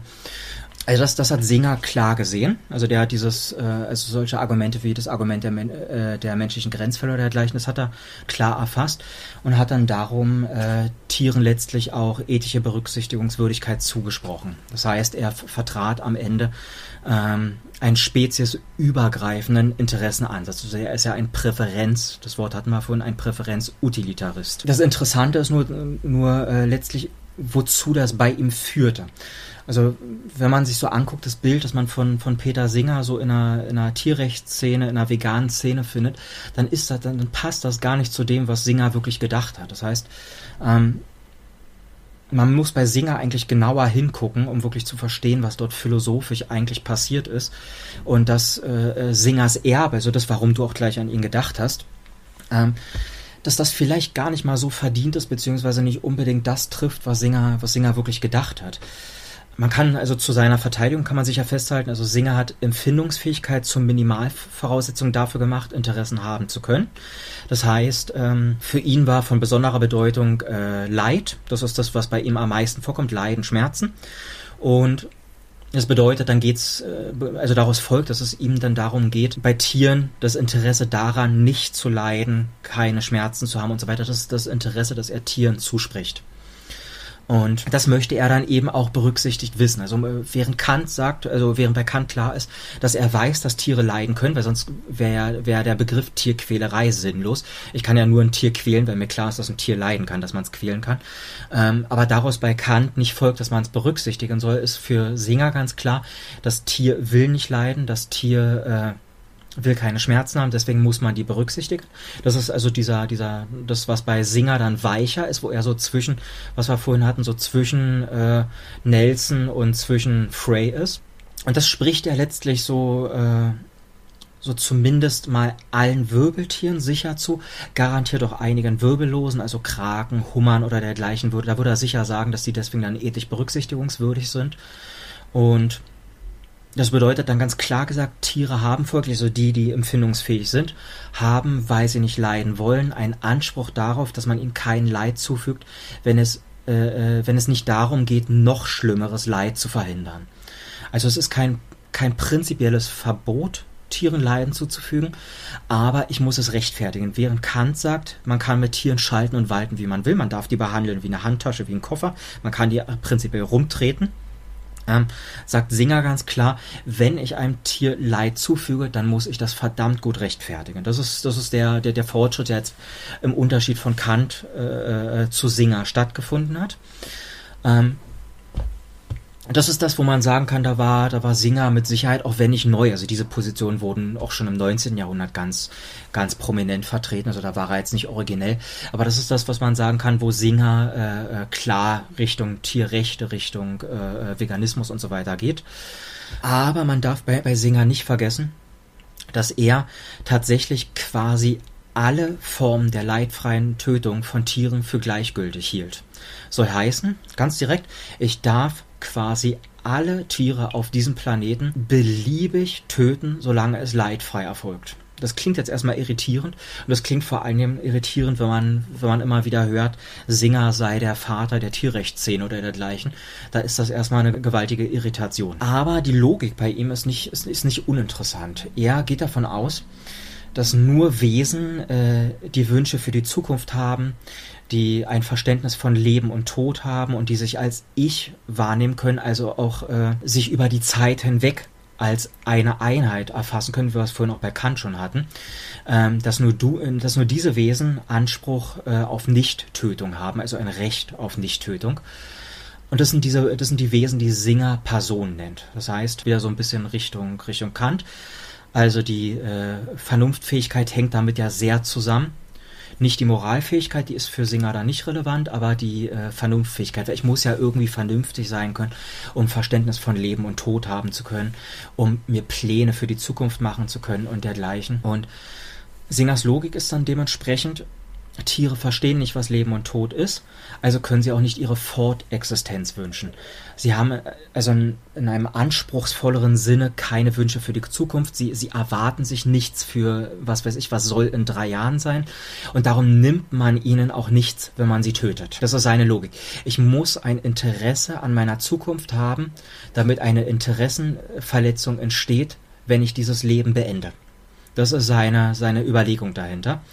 Und das macht er ganz ausdrücklich am Beispiel äh, äh, der Fische. Dort sagt er wirklich ausdrücklich, die darf man eigentlich in beliebigen Mengen töten, solange es leidfrei erfolgt. Es macht keinen Unterschied, ob ich einen Fisch auf diese Art und Weise töte oder nicht, ist das ethisch vollkommen egal, weil angeblich, so Singer, keine, keine Interessenverletzung vorliegt. Das ist äh, äh, das, was bei, bei Singer eigentlich so umstritten ist. Und ich, ich, denke, ihr beiden werdet sofort sehen, was der Haken ist. Nämlich man kann dann sofort sehen, dass das Argument der menschlichen Grenzfälle lauert. Mhm. So denken wir ja nur wirklich nicht bei Säuglingen. Wir haben auch bei Säuglingen keinen Grund anzunehmen, dass sie Wünsche für die Zukunft haben, die weiter hinausgehen als ich will einen vollen Magen. Und wir haben also dort auch keinen Grund anzunehmen, dass sie ein Verständnis von Leben und Tod haben. Das heißt, äh, hier lauert offensichtlich irgendwie ein Problem. Also wenn wir mit Tieren auf dieser Basis so umgehen, dann haben wir eine Inkonsistenz zum Humanbereich, weil dann müsste es eben auch in Ordnung sein, Säuglinge zu töten, dann müsste es in Ordnung sein, Menschen mit äh, geistigen Beeinträchtigungen äh, zu töten, die nicht dazu in der Lage sind, äh, das Konzept von Leben und Tod zu verstehen und dergleichen. Und das Spannende ist nur aber, dass das Singer, dem, dem war das bewusst. Und er hätte jetzt zurückschrecken können. Er hätte jetzt sagen können, okay, wir machen das im humanen Bereich nicht, also bleibt es im Tierbereich auch äh, unstatthaft. Singer löst diese Spannung in die andere Richtung auf. Also er ist die andere Richtung Konsistenz. Das heißt, man dürfe letztlich Säuglinge, wo er dann auch noch Kleinkinder bis zum gewissen Alter und dann eben auch Menschen mit schwergradigen geistigen Beeinträchtigungen, die dürfe man eigentlich leidfrei töten, ohne dass was Schlimmes passiert. Weil nochmal, der Säugling hat kein Interesse an seiner Fortexistenz, weil er das Konzept von Leben und Tod nicht begreift. Also verletzt man auch kein Interesse, wenn man diesen Säugling tötet. Das ist das, was Singer dachte, was aber in der Tierrechtsszene, in der, in der Vegan-Szene und so weiter weitestgehend unbekannt ist, dass das eigentlich mhm. bei ihm in diese Richtung ging. Und deswegen ist das dann für ihn letztlich in Ordnung, äh, ein Weiderind, dass er meinetwegen auch auf der Weide geschossen wird. Wenn man das isst, dann braucht man nicht mal einen guten Grund. Man muss nicht mal, man muss nicht mal äh, auf der eigenen Seite, also auf der Täterseite, muss man nicht mal mehr vernünftige Gründe anführen, weil nämlich bei dem Rind ja überhaupt nichts Schlimmes passiert ist. Es, es fand laut Singer keine Interessenverletzung äh, äh, statt. Und hier zeigt sich dann vielleicht, wo man, wo man dann zum Beispiel anfangen könnte von im Interesse von zu reden. Vielleicht, wenn ein Rind ein gutes Leben führt, dann könnte man sagen, es ist im Interesse des Rindes, es ist im Interesse von Rindern, wenn sie ein gutes Leben führen, dass sie weiterleben, damit sie dann eben noch mehr schöne Momente haben, dass sie noch länger ein gutes Leben führen können. Da, da sieht man dann, das, ist, das sind diese unterschiedlichen Ebenen, ob man sagt ein Interesse an, da würde Singer sagen, nö, hat dieses Tier nicht, aber mhm. er würde vielleicht einräumen, es ist im Interesse des Rindes noch länger zu leben, damit es noch mehr Glücksmomente haben kann. So kann man sich diesen Unterschied vielleicht dann auch nochmal in der Praxis verdeutlichen. Ähm, aber wenn wir, also wenn wir das, wenn wir das nicht wollen, also wenn wir jetzt sagen, wir wollen dieser Logik nicht folgen, vielleicht ist sie uns auch einfach, äh, auch intuitiv einfach zuwider, da müssten wir ja letztlich anders ansetzen. Also wir, wir können dann nicht bei solchen Dingen ansetzen wie äh, ein Lebensrecht oder ein Recht auf Nichttötung hat nur dasjenige gewesen, das auch wirklich das Konzept von Leben und Tod verstehen kann, weil es liegt bei Säuglingen nicht vor. Und trotzdem sprechen wir äh, Säuglingen, Kleinkindern und so weiter, sprechen wir in der Regel doch ein Lebensinteresse zu, genauso wie wir ja bei unseren Haustieren für gewöhnlich sagen, sie wollen leben. Also ja. offensichtlich, unsere, unsere Betrachtung im Alltag ist eine andere. Und das soll nicht heißen, dass sie deswegen richtig ist. Das ist nicht der Punkt, den ich machen will. Also, dass die Durchschnittsbevölkerung es anders sieht, dass sie Tieren dann eben doch ein Lebensinteresse zuspricht, was ja wirklich flächendeckend der Fall ist. Das heißt nicht, dass es richtig ist. Das heißt nicht, dass ein Tier ein Lebensinteresse hat. Das ist keine Fakt, keine Tatsachenaussage. Äh, es heißt einfach bloß, dass wir irgendwo in unserer Praxis im Umgang im Verhältnis Mensch-Tier, dass wir dort irgendwo noch was Inkonsistentes haben. Und wenn wir das konsistent, konsistent bekommen wollen, was ja mal ein Minimalanspruch einer Ethik ist, dass sie widerspruchsfrei ist, dann bliebe ja ansonsten nur die Auflösung, dass wir das, was wir zum Beispiel Kleinkindern und Säuglingen zusprechen, eben Lebensinteresse, dass wir das dann auch konsequent den Tieren zusprechen. Das wäre eine Variante, das aufzulösen. Ähm, aber vielleicht besteht ja auch die Möglichkeit, einen anderen Interessenbegriff äh, heranzuziehen. Das schauen wir uns mit Sicherheit noch an. Und vielleicht noch als Abschluss von, von, diesen, von dieser ganzen, von diesem ganzen Komplex, der ja nur wirklich ziemlich umfassend ist es stellt sich ja dann auch die Frage, was eigentlich mit Menschen ist, die nur in den Tag hinein leben, die also gar keine, gar keine Wünsche für die Zukunft haben. Man könnte jetzt ganz klischeehaft an wirklich erleuchteten buddhistischen Mönch denken, der eben nicht mehr diesen buddhistischen Durst hat, also der nicht mehr, der nicht mehr bedürftig ist in dem Sinne. Da müsste man sich ja fragen, ob man den dann jetzt eigentlich töten darf. Er hat ja dann keine Zukunftswünsche mehr, die man ihm durchkreuzt. Also er erhofft sich vom Leben nichts mehr, so dass man ihm ja dann auch eigentlich nicht, nichts nimmt. Das ist vielleicht auch so ein Fall, der schön aufzeigt, dass irgendwie das, was Singer da macht, da folgt was Merkwürdiges draus und das müsste dann ja auch folgen. Äh, eine unterschiedliche Wertigkeit von Menschen. Je mehr äh, äh Wünsche für die Zukunft oder je gewichtiger die Wünsche für die Zukunft eines Menschen äh, äh sind, umso mehr Schutzwert hat die. Also man, er hat diese Person, also man müsste dann ja quasi eine, eine Stufen bilden zwischen Menschen, die im Leben irgendwie relativ wenig vorhaben, die glücklich mit der Gegenwart sind, die sind weniger wert und Menschen, die in 20 Jahren irgendwie was erreichen wollen, die haben dann, die, die sollten dann äh, einen höheren Schutzwert haben oder dergleichen. Also da, da lauern ja auch praktisch wirklich Absurditäten. Hm. Und da stellt sich dann schon die Frage, ob das, was, was Singer vorgeschlagen hat, ob das vielleicht auf den ersten Blick rational ist, aber ob das nicht zumindest mal praktisch eine Absurdität sein könnte, ob man da vielleicht anders ansetzen könnte. Also das vielleicht zu Singer und wer, wer zu Singer vielleicht noch mehr Kritik lesen will, was ich empfehlen kann, ist der, der, der größte äh, Singer-Kritiker ist Gary Francione. Also da kann man vielleicht dann mal reinschauen, wenn man ein bisschen mehr zu diesem Thema haben will. Mhm. Das mag für genau. manche, die jetzt zuhören und äh, Singer immer so positiv hervorgehoben hören, auch ein bisschen überraschend sein, wie sich das dann alles ergibt, wenn man das mal in Detail durchgeht. Aber was wir daran auch wieder sehen, ist letztendlich so eine Problematik des Aufbauens der Ethik auf Empfindungsfähigkeit und äh, vor allen Dingen auch auf dem Leitbegriff. Da hatten wir jetzt schon eine ganze Episode dem Thema gewidmet. Ähm, wenn ihr die noch nicht gehört habt, könnt ihr nochmal in Folge 3 reinhören, aber wir können ja nochmal ganz kurz durchgehen, was da so die großen Probleme drin sind. Ja, das kann man, das, das kann man relativ kurz abhaken, aber vielleicht um nochmal so die, die, die Bedeutung klarzustellen. Also wir hören ja ganz oft, beim Veganismus geht es darum, so, so, so wenig Leid wie möglich zu verursachen. Oder der Veganismus sei eine, eine tierleidfreie äh, äh Lebensweise.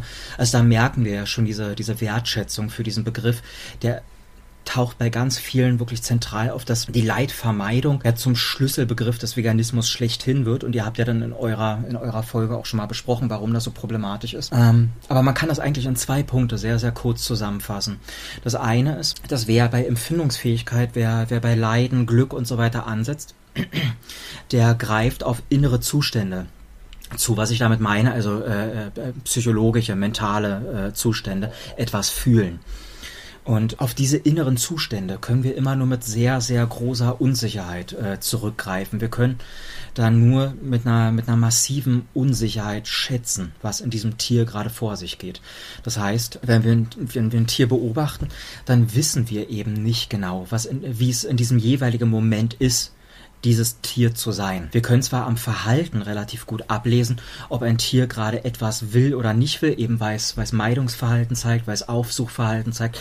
Eine Katze, die, die wirklich sichtbar äh, äh, darum bittet, gekrault zu werden oder auch bei Papageien, die sowas ja ganz gerne machen oder Kaninchen, die darum bitten, gekrault zu werden oder die da mit den Zehen reiben, die dann Genuss dadurch anzeigen. Also man kann ja an äußeren Anzeichen irgendwie schon ableiten, was dieses Tier will oder nicht will. Aber wie es konkret in diesem Moment ist, dieses Tier zu sein, das ist für uns nicht, nicht erschließbar. Das können wir nicht mit Gewissheit sagen. Wir können per Analogieschluss sagen, dieses Tier leidet gerade, dieses Tier ist gerade fröhlich oder dergleichen. Aber das ist immer eine, eine sehr, sehr wackelige Angelegenheit. Und dann gibt's auch genauso Verhaltensweisen, wo wir ein Tier beobachten wo wir gar nicht sagen können, was, äh, ob das überhaupt gerade mit Leid oder Glück äh, verbunden ist. Wir sehen, es, es will gerade irgendwas nicht oder es will gerade irgendwas, aber wir haben nicht mal eine Idee, wie das da gerade sein könnte. Das könnte auch ein relativ neutraler Zustand sein, jetzt mal in Anführungszeichen einfach bloß gerade eine Triebabfuhr oder dergleichen. Es könnte aber auch wirklich Freude bereiten oder vielleicht ist das Tier auch gerade gestresst und macht es deswegen. Es gibt unzählige Handlungen von Tieren, wo wir nicht mal grob wissen, wie wir das überhaupt einordnen sollen, weil es gefühlt irgendwie eher von der Wahrnehmung so im neutralen Bereich ist. Und es könnte aber trotzdem was Leidvolles gerade sein oder was Lustvolles für dieses Tier. Das ist das eine Problem. Also dieser Zugriff auf innere Zustände, der ist hochgradig heikel, der ist hochgradig anfällig für Fehlinterpretation. Und obendrein, weil wir in, nicht, nicht in fremde Köpfe reingucken können, ja auch schon beim Menschen nicht. Deswegen ist ja auch die Gewichtung so schwer. Wie viel Gewicht gebe ich jetzt jeweils einem, einem, einem Leid von einem Tier oder einem vermuteten Glückszustand? Für wie gewichtig halte ich den gerade, wenn, wenn ich das in, der, in, in, in einer Abwägung einbeziehen soll? Ich kann vielleicht ja mit einer, mit einer guten Gewissheit sagen, dieses Tier leidet gerade aber wenn ich das in ins Verhältnis setzen muss, vielleicht wie viel Leiden erspart es mir, wenn ich jetzt dann diese Handlung begehe? Wie soll ich das abwägen, wenn ich doch eigentlich gar nicht einschätzen kann, was da gerade in diesem Kopf vor sich geht? Das ist das eine, das eine riesige Problem mit diesen, äh, mit dieser Empfindungsfähigkeit beziehungsweise mit dem Leid. Und die andere Frage ist, ähm, Empfindungsfähigkeit ist ganz, ganz eng an die Anatomie-Debatte gebunden. Wenn ihr einfach mal bei Google mal äh, Empfindungsfähigkeit Tiere oder Sentience und Animals sucht, ihr werdet unter den ersten Treffern direkt Beiträge finden, wo dann die Anatomie diskutiert wird. Besonders wenn ihr solche Sachen sucht wie Insekten oder äh, oder Muscheln oder äh, Hummer, Kraken, solche Geschichten. Da werdet ihr ganz schnell die Anatomiedebatte führen, dass nämlich für Empfindungsfähigkeit ist ein zentralisiertes Nervensystem notwendig und so weiter und so fort. Und auch das ist hochgradig problematisch, weil wenn ihr mal darüber nachdenkt, wir wissen sehr, sehr genau, wie Insekten aufgebaut sind anatomisch. Wir können ganz genau bis in die kleinsten Details hinein, können wir eine Zeichnung von der Anatomie eines Insektes äh, geben. Ist überhaupt kein Problem. Und trotzdem haben wir keine Ahnung, ob Insekten empfindungsfähig sind. Wir haben Studien, die darauf hinweisen, wir haben Studien, die dagegen sprechen, wir haben keine Ahnung. Wir wissen es einfach nicht. Das heißt, offensichtlich führt uns auch die Anatomie-Debatte nicht unbedingt weiter. Wir werden bei vielen Tieren mit Sicherheit sagen können, dass uns die Anatomie genug Hinweise gibt, aber es bleiben so viele Graubereiche, ähm, wie es eben bei Insekten ist, wie es bei Schnecken ist, wie es bei Spinnentieren ist und dergleichen, dass man da merkt, auch dort zu beginnen ist irgendwie heikel. Und wir würden doch immer sagen, weil wir es ja es uns auch für uns selbst wünschen würden, dass man in der Ethik äh, möglichst mit dem Sicheren anfängt und unsichere Sachen, die dann auch missbrauchsanfällig sind, dass man die eher nach hinten stellt dass man die vielleicht nicht ignoriert, aber dass man sie erstmal nach hinten stellt und mit dem Sicheren beginnt. Genauso wie wir ja auch kein Haus auf ein unsicheres Fundament stützen. Und wenn wir eben den, mit der Empfindungsfähigkeit anfangen oder mit dem Leitbegriff oder dergleichen, mit inneren Zuständen, dann stützen wir unsere Ethik eigentlich auf ein Fundament, das von Anfang an Risse hat. das von Anfang an irgendwie nicht so richtig, nicht so richtig schön zum Bauen äh, äh geeignet ist. Es ist intuitiv etwas sehr Einleuchtendes, weil uns allen klar ist, Leid ist etwas, was uns massiv angeht. Schmerzen sind etwas, was uns massiv angeht.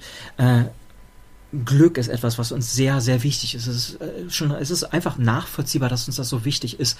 Aber wenn wir wirklich uns hinsetzen und genauer darüber nachsetzen, dann merken wir, dass das ganz schnell zu Problemen führt. Wenn wir, wenn wir uns äh, zu sehr darauf konzentrieren und genauso, können wir über den Leitbegriff auch die Tötung nicht adressieren. Wenn man ein Wesen leid- oder schmerzfrei tötet, oder nee, nicht leid oder schmerzfrei, sondern bitte leid- und schmerzfrei tötet, ähm, dann kann ich das auch nicht mehr über Leid oder Schmerzen adressieren. Das heißt, wenn ich die Tötung problematisieren will, dann brauche ich irgendetwas anderes, wie dann eben zum Beispiel bei Singer den Interessenbegriff, dass ein Lebewesen ein Interesse an seiner Fortexistenz hat.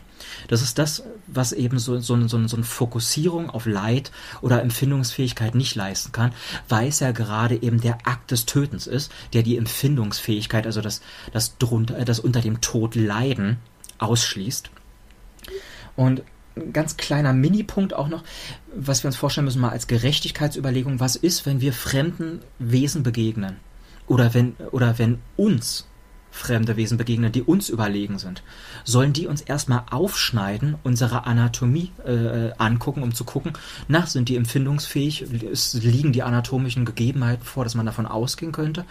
Ähm, sollten sie uns vielleicht erstmal in den Arm schneiden oder sollten wir vielleicht erstmal ein fremdes Wesen verletzen, um zu gucken, ob dort vielleicht eine Schmerzreaktion zu beobachten ist oder sollte man vielleicht anders ansetzen, zum Beispiel schon, schon Abwehrverhalten, also dass man vielleicht die Hände vor sich hält, um sich vor der Verletzung zu schützen oder dass man wegrennt oder dergleichen, sollte man vielleicht schon mal anfangen, so etwas ernst zu nehmen, dass man vielleicht dort beginnt. Wäre das vielleicht ein gerechterer Ansatz?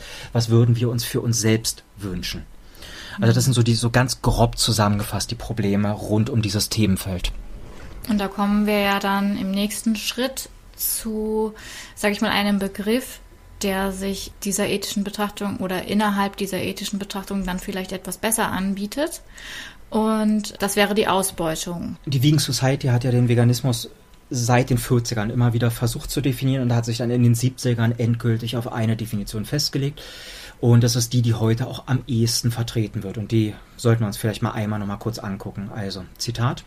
Der Veganismus ist eine Philosophie und Lebensweise, die danach strebt, alle Formen der Ausbeutung von und Grausamkeiten gegenüber Tieren, soweit es möglich und praktisch durchführbar ist, zu vermeiden, sei es für die Ernährung, für Kleidung oder für irgendeinen anderen Zweck. Der Schlüsselbegriff hier ist offensichtlich Ausbeutung und Grausamkeit. Aber Grausamkeit ist eben das, das, das gezielte, das bewusste Schädigen wollen. Das ist leicht zu vermeiden. Mhm. Aber Ausbeutung ist irgendwie heikel. Ausbeutung ist ähm, ein Begriff, der ist kontextsensitiv. Das heißt, wir können es, es kann ein und dieselbe Handlung in einem Moment Ausbeutung sein, in, in einem anderen nicht.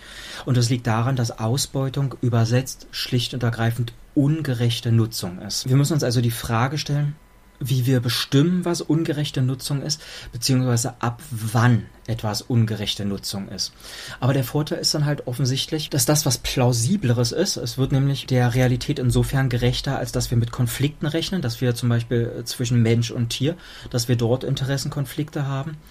Ähm, das ist dort direkt schon mit angesprochen. Und Ausbeutung ist insofern auch ein, ein offenerer Begriff als, als der Leitbegriff, weil wir können ja Tiere mit Sicherheit auf eine Art und Weise ungerecht nutzen, ohne dass sie vielleicht unbedingt leiden.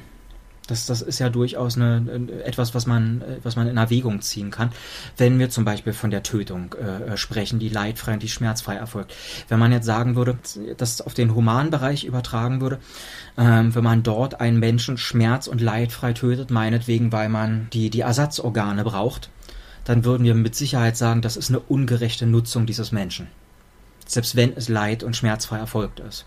Und mhm. genauso könnte man sich ja dann fragen, ob es oder könnte man dann übertragen, weil wir das ja auch schon bei Säuglingen, die sich ja äh, ethisch nicht, nicht, nicht durch Eigenschaften relevant von Tieren unterscheiden, dann würde man ja dort dann sagen müssen, dann ist das auch bei Tieren eine ungerechte äh, Handlung, es sei denn, diesem Lebensinteresse oder dieser, also mal zumindest dieser, dieser Tötung würde auf der anderen Seite auch ein Tod gegenüberstehen. Erst dann wäre es ja dann statthaft drüber nachzudenken. Also das heißt, wenn es um das Überleben des Menschen geht, dann könnte darüber nachgedacht werden, ob vielleicht das Leben eines Tieres opferungsfähig wäre, vertretbar. Das ist das, was der, der Ausbeutungsbegriff da mit Sicherheit ein bisschen besser gegriffen bekommt, dadurch, dass er offen ist. Und dann hängt aber alles davon ab, wie man das eben, äh, wie man das eben ausgestaltet. Das heißt, ähm, nur weil wir jetzt sagen, wir wollen Ausbeutung vermeiden und nur weil wir sagen, okay, wir nehmen dann vielleicht äh, den Umgang mit Menschen als Schablone, also das, was wir bei Menschen als Ausbeutung bezeichnen äh, würden, das ist dann automatisch beim Tier Ausbeutung.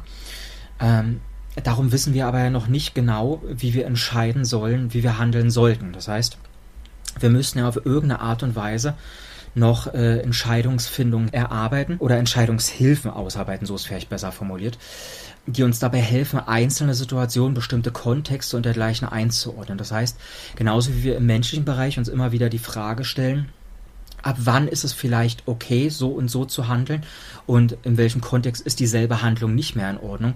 Genauso müssen wir uns ja auch irgendwie dann überlegen, wie wir auch die Besonderheiten von Tieren berücksichtigen, die Unsicherheiten, die wir eben bei Empfindungsfähigkeiten haben oder dergleichen. Also auf irgendeine Art und Weise müssen wir ja mit diesem Ausbeutungsansatz, den diese Definition nahelegt, auf irgendeine Art und Weise müssen wir damit ja auch in der Praxis ernst machen können. Und das ist halt das, äh, äh, worüber wir vielleicht in der Szene auch einfach viel mehr reden müssten, wie das, wie das funktioniert, weil da lauern schon, wie man es spontan sieht, da, da lauern irgendwie Schwierigkeiten. Mhm. Und davon ausgehend wäre ja nun dann auch interessant, wie sieht denn so ein Abwägungsprozess von Interessen aus? Also inwiefern kann man sich das dann jetzt als Außenstehender oder bis jetzt vielleicht mit diesem Begriff noch gar nicht so richtig erfahrener Podcasthörer ähm, vorstellen? Wie sieht das denn aus, wenn eben entschieden wird, ab wann etwas irgendwie ungerecht oder gerecht ist. Ja, also, also mal vielleicht vorab, weil ich, ich will keinen, keinen falschen Eindruck erwecken. Es ist ja erstmal nicht so, dass man unbedingt in der Ethik einen Interessenansatz äh, vertreten muss. Also es gibt ja durchaus Alternativen dazu. Also man muss nicht unbedingt äh, den Interessenbegriff, wie wir es hier heute machen, so ins Zentrum rücken. Das geht ja durchaus anders. Ähm, aber es sprechen gute Gründe dafür, es zu tun. Mhm. Ähm, also das darf man dabei nicht vergessen. Das ist halt ein Ansatz, den man diskutieren sollte, den man, denke ich, auch unbedingt mit mehr Ernst diskutieren sollte, als es momentan der Fall ist. Und bevor man das aber besprechen kann, muss man ja erstmal überhaupt verstehen, was eine Abwägung ist. Das sollten wir vielleicht einmal kurz abreißen. Ähm, man muss sich das vorstellen, wirklich wie so eine altmodische Waage. Und auf die eine Waagschale packt man das, was die negativen Folgen einer Handlung sind, und auf die, auf die andere Waagschale packt man das, was die äh, positiven Folgen einer Handlung sind. Das heißt, man hat eine Schale für den Nutzen, man hat eine Schale für den äh, Schaden und nur hat man das Problem, man muss ja, wenn man jetzt Gewichte raufpacken will, damit man das abwägen kann, muss man ja irgendwie den einzelnen Handlungsfolgen ein Gewicht äh, zuteilen. Das ist nicht, das ist nicht eben trivial, aber wir werden ja mit Sicherheit sagen können, äh, dass, dass ein schwerer Schmerz braucht ein höheres Gewicht als ein leichter Schmerz, also was oder großes Leid braucht ein, braucht ein höheres Gewicht als leichtes Leid. Also da wäre, was weiß ich jetzt ein Beispiel, äh, eine normale Erkältung, die werden wir jetzt nur nicht bewusst mit einer Handlung herbeiführen wollen, aber einfach mal mhm. prinzipiell zur Verdeutlichung. Eine, eine, normale Erkältung, das ist ein, das ist ein mildes Leid, das ist nicht angenehm, aber das ist jetzt auch kein Weltuntergang. Aber Migräne zum Beispiel, wo man nicht mal mehr aufstehen mag, vor Schmerz. Das ist mit Sicherheit ein erhebliches Leid. Das ist nichts, äh, was man, was man mal so locker wegsteckt, wo man dann auch mal rausgehen mag, noch wie bei einer Erkältung. Das sind Sachen, da wird man relativ klar ein unterschiedliches Gewicht geben können. Und genauso dann bei den positiven Handlungsfolgen, da wird man sagen können, wenn man, wenn man äh, sehr gravierendes Leid verhindert, gibt man dem anderes Gewicht als ein sehr als ein sehr geringfügigem Leid, das man, das man verhindert.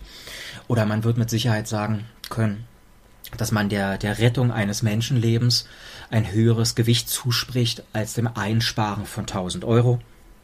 Also so, so muss man sich das vorstellen. Also man muss die verschiedenen Handlungsfolgen gewichten und dann packt man die auf die, auf die Nutzen und auf die Schadenwaage. Äh, so ist das gedacht, prinzipiell.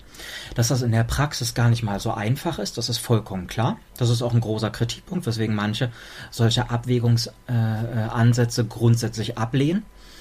Aber man kann, man kann dazu durchaus eigentlich kluge Sachen sagen, die doch durchaus weiterhelfen, sich einer Abwägung anzunähern.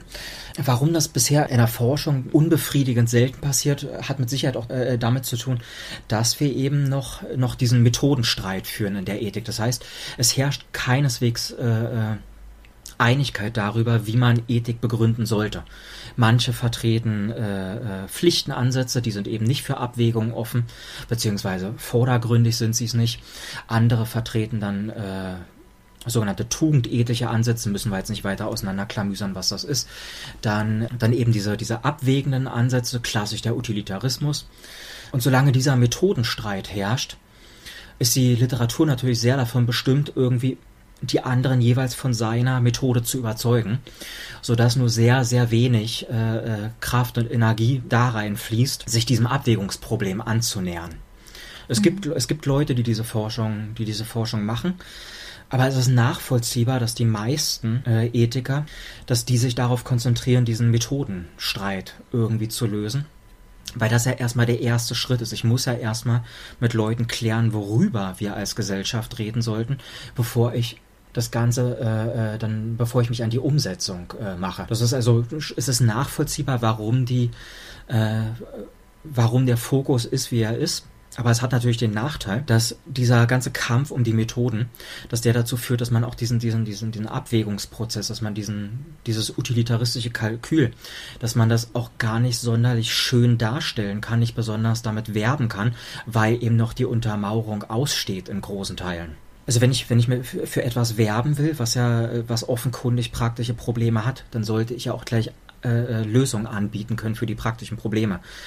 Und das passiert eben sehr, sehr wenig, weil die Leute sich noch vordergründig um die Methoden streiten. Und das, was ich beziehungsweise was, was wir äh, an unserem Institut jahrelang getrieben haben, ist uns Gedanken darüber zu machen, wie man solche Abwägungen äh, gerade mit Hinblick auf die Tierethik, wie man die ausgestalten könnte, damit es irgendwie operationalisierbar ist, dass es für andere nachvollziehbar ist, dass eben dieser, dieser Vorwurf der Beliebigkeit, dass man den ausräumt. Und wir haben ja jetzt gesehen, wie problematisch es ist, bei Empfindungsfähigkeit anzusetzen, wie problematisch es ist, äh, einfach nur bei Leid und Glück anzusetzen und wie widersprüchlich es ist, mit so sehr engen Sachen, an, äh, mit sehr engen Verständnissen anzufangen, wie wir es eben bei Singer hatten. Wir haben gesehen, sein, sein Verständnis für das Lebensinteresse ist so eng, dass wir eigentlich äh, davon, äh, davon sprechen müssten, dass wir die ganze Gesellschaft dahingehend umzukrempeln haben, dass Säuglinge kein Lebensrecht mehr haben, dass Kleinkinder kein Lebensrecht mehr haben und so weiter und so fort. Und dasselbe logischerweise für Tiere. Ob das mit dem vereinbar ist, wie wir Ethik eigentlich denken, nämlich als Organisation von gutem Leben.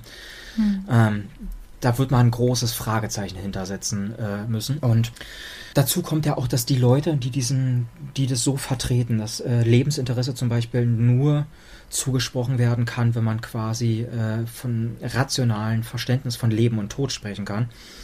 Ähm, selbst diese Leute räumen ein, dass sie es trotzdem nicht mit Gewissheit sagen können, ob Tiere nicht doch in diesem Sinne ein Lebensinteresse haben. Also vielleicht Tiere, die ja mal die Erfahrung gemacht haben, dass andere Tiere gestorben sind, vielleicht haben die doch in gewisserlei Hinsicht ein Verständnis von Leben und Tod, wenn sie es zumindest mal erlebt haben. Wir würden ja genauso sagen, ein Kind hat an sich kein Verständnis von Leben und Tod, aber wenn es es mal mitbekommen hat, wenn es mal verstanden hat, was es bedeutet, dann hat es eines. Und vielleicht ist es ja prinzipiell möglich, dass zumindest manche Tiere in diesem Sinne durch, äh, durch Beispiele Beispiel quasi verstehen, was es bedeutet. Vielleicht ist es bei manchen Tieren möglich, vielleicht auch nicht. Hm. Aber das ist auch keineswegs eine Sache, die wir einfach sicher zusprechen können oder sicher ab, äh, absprechen können. Und die Sprache hilft uns da auch nicht unbedingt weiter. Einerseits, weil es auch Menschen gibt, die nicht sprechen können, die können uns das nicht mitteilen. Da könnte man dann höchstens per Analogieschluss das, äh, das zusprechen. Aber andererseits, weil dann eben auch das Problem aufkommt, wie, wie geht man denn mit Verhaltensweisen um, die einfach bloß, die einfach so zeigen, dass man Abwehrverhalten hat und dergleichen. Wie man das dann bewerten will, ob man nicht, nicht, nicht wohlwollend davon ausgehen sollte, dass das eigentlich auch schon irgendwie zeigt, dass da, äh, dass da ein, ein Wesen nicht sterben will, dass da ein Wesen seine Fortexistenz wünscht. Und parallel haben wir aber, haben wir aber gesehen, dass äh, Verhalten irgendwie schon mal eine, eine Orientierung gibt. Wir können immer sagen, ob ein Tier beim Verhalten gerade etwas will oder nicht will. Weil wenn das Tier das nicht will, entweder zeigt es ein Abwehrverhalten, es, es, es geht weg, setzt diese Handlung nicht weiter fort oder dergleichen. Also da haben wir irgendwie eine relativ gute Orientierung. Und dasselbe dann auch bei positiven Sachen, ob das Tier äh, das dann weitermacht, ob das Tier vielleicht regelrecht danach fragt, wie es ja, wie es ja Hunde, Katzen und dergleichen durchaus können obwohl wir gar nicht wissen, was genau in diesem Kopf vor sich geht, aber das Verhalten gibt uns irgendwie einen relativ guten Hinweis. Und parallel sehen wir auch immer wieder, wenn es um diese Frage nach dem Lebensinteresse geht, dass Tierethiker, das Veganer, das Tierrechtler, dass die dann immer sagen, ja, na guck dir das Tier doch an, wie es um sein Leben kämpft, das will doch sichtlich äh, leben. Also offensichtlich sprechen wir dem Verhalten einerseits sobald wir argumentativ irgendwie so ein bisschen in der Misere sind, sprechen wir dem Verhalten dann plötzlich relativ viel Wert zu. Da geht es dann auch bei Veganern dann nicht mehr um das Kognitive oder um die Empfindungsfähigkeit, sondern dann kommen sie plötzlich mit dem beobachtbaren Verhalten. Und andererseits äh, sehen wir bei der Beobachtung von Tieren, dass das Verhalten uns schon, äh, schon genug Auskunft oft genug gibt, um zumindest mal zu wissen, sollten wir die Handlung gerade zumindest mal äh, hinterfragen oder können wir die einfach fortsetzen. Und genau so gehen wir auch mit Säuglingen um, wenn wir ehrlich sind. Wir wissen beim Säugling auch nicht unbedingt, was, was, was beim Säugling durch den Kopf geht. Wenn der schreit, dann, dann ist uns irgendwie klar, irgendwas fehlt ihm. Dann hat er Hunger, der Hintern ist nass, wie auch immer. Aber wir wissen auch dort nicht genau, was in diesem Kopf vor sich geht. Wir wissen erstmal so, irgendwas ist doof. Mhm. Und es reicht uns ja auch. Wir, wir setzen uns ja dann nicht hin und sagen, ja gut, aber nur, nur damit dieser Säugling, damit wir, damit wir den jetzt ernst nehmen, der muss jetzt, der muss jetzt eine, eine rationale, bewusste Überzeugung haben. Der muss, der muss das sprachlich eigentlich gegriffen bekommen, was er da hat, um ihm ein Interesse zuzuschreiben. Nein, es, uns reicht bei dem Säugling schon das beobachtbare Verhalten. Das ist für uns im Alltag völlig zureichend damit wir gut genug mit ihm umgehen können, damit daraus mal ein älteres Kind, damit daraus mal ein Erwachsener wird. Es stellt uns sichtlich nicht vor eine zu große Hürde, nicht zu wissen, was in diesem Kopf vor sich geht, uns am Handeln zu orientieren. Und wenn wir das feststellen, dass uns das Handeln eine, eine relativ stabile Orientierung gibt, dass das Handeln uns erstmal wohlwollend betrachtet auch äh, darüber Auskunft gibt, wie wir mit Insekten umgehen sollten, weil die Empfindungsfähigkeit, die haben wir nicht geklärt, aber wir können zumindest mal sagen, sie zeigen durch ihr Verhalten, dass sie etwas wollen, dass sie etwas nicht wollen. Und wenn wir dann bei, bei so Sachen wie Lebensinteresse dann sowieso intuitiv schon immer dazu kommen zu sagen, ja, aber das zeigt, das Tier zeigt doch, dass es sein Leben verteidigt oder dergleichen, oder genauso ein Mensch, ein Kleinkind zeigt doch, dass es leben will oder dergleichen. Wenn wir da sowieso schon agieren, ist es dann zumindest nicht erstmal fairer, einen Interessenbegriff heranzuziehen, der es mit Verhalten gleichsetzt, wie es Nelson eben getan hat. Dass wir sagen, ein Wesen hat ein Interesse an etwas oder hat ein Interesse, dass etwas nicht passiert, wenn es eben Meidungsverhalten zeigt, Abwehrverhalten, Aufsuchverhalten, Wiederholungsverhalten und so weiter und so fort. Ob das nicht erstmal unser erster Schritt sein sollte. Das ist die Frage, die man sich stellen sollte. Und das ist ja auch das, wo wir sagen würden, das fänden wir gerecht, wenn wir in der unverstandenen Rolle wären. Meinetwegen uns, über, uns überfallen morgen Außerirdische, die keine Ahnung von uns haben. Dort würden wir auch sagen, Gott, wäre das, das, das, das wäre eine erste Erleichterung, wenn wir merken, dass die unser Abwehrverhalten schon mal ernst nehmen. Dass sie da nicht anfangen, jetzt die, die Anatomiedebatte aufzumachen und sich erstmal einnehmen, mal gucken, wie sieht's da innen aus. Und genauso würden wir ja auch sagen, wir wollen ja für uns selbst möglichst wohlwollend behandelt werden. Und das Wohlwollendste ist doch dann erstmal das Verhalten ernst zu nehmen, auch im zwischenmenschlichen Miteinander. Wir können nicht immer wissen, äh, was unser Gegenüber genau denkt und auch das, was die Person uns sagt, könnte ja gelogen sein.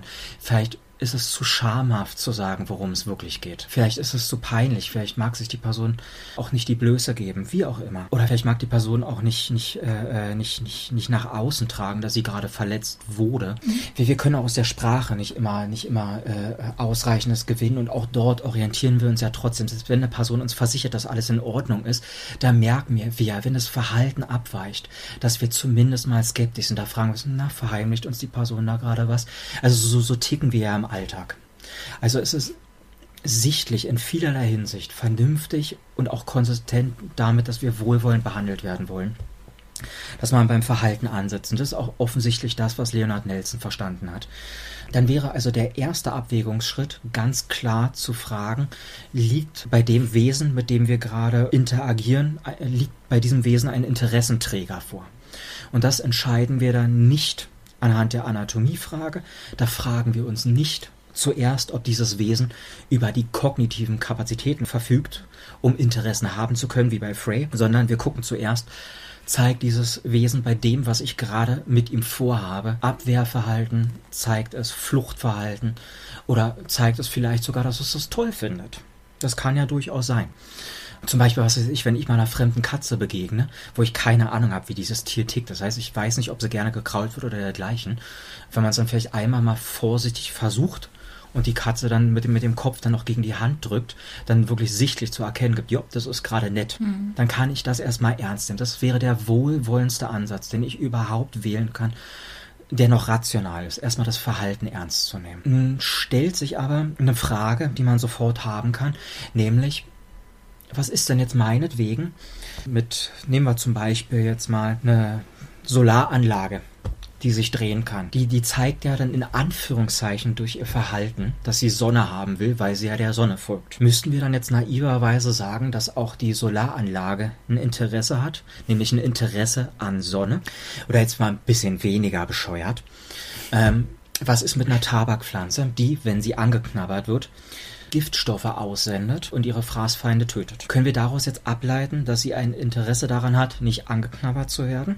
Das ist das, was zu folgen scheint, weil wir haben ja da mhm. auf irgendeine Art und Weise ein beobachtbares Verhalten. Wir können es vielleicht nicht in dem Sinne über unsere Augen beobachten, aber wir könnten es damals, wenn wir jetzt mal ganz, ganz ungenau sind, wir könnten da aber chemisch sehen, dass dort irgendwas passiert. Also irgendwie erfolgt da eine Reaktion oder vielleicht ein beobachtbares Verhalten, in Anführungszeichen. Man müsste dann biologisch den Verhaltensbegriff klären, ähm, aber das müssen wir hier heute nicht machen.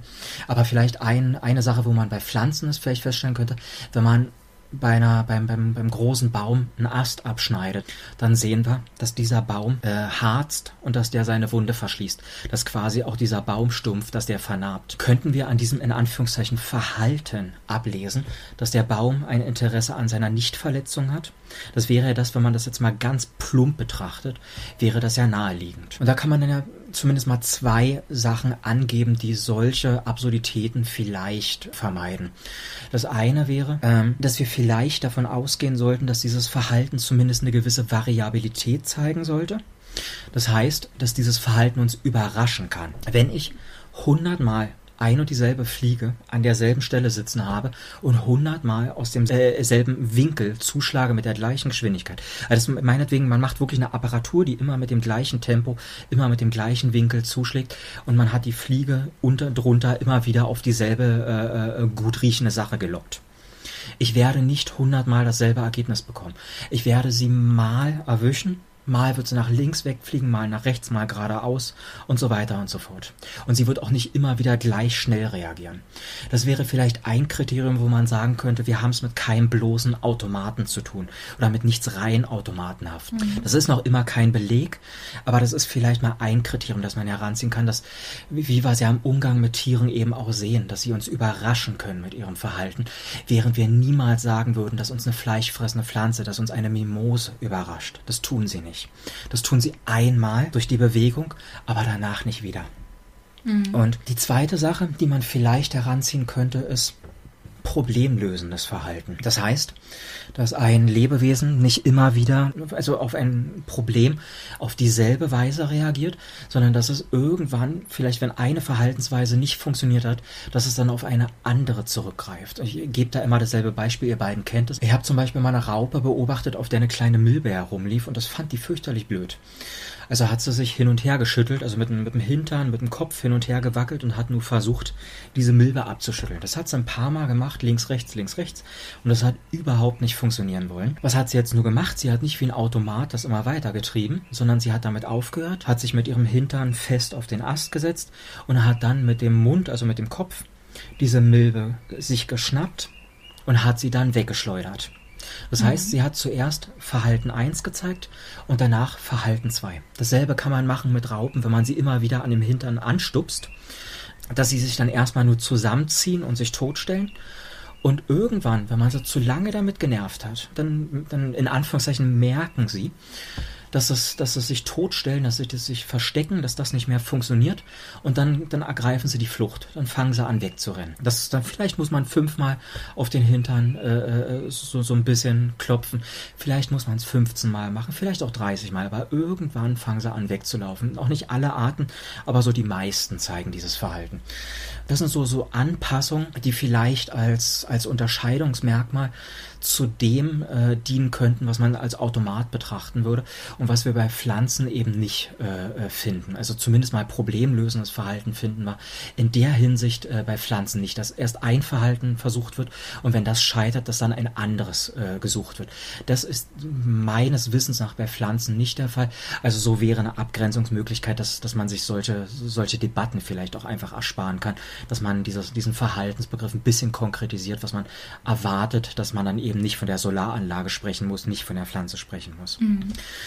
Das wäre das, das, was ich als, als Basis vorschlagen würde.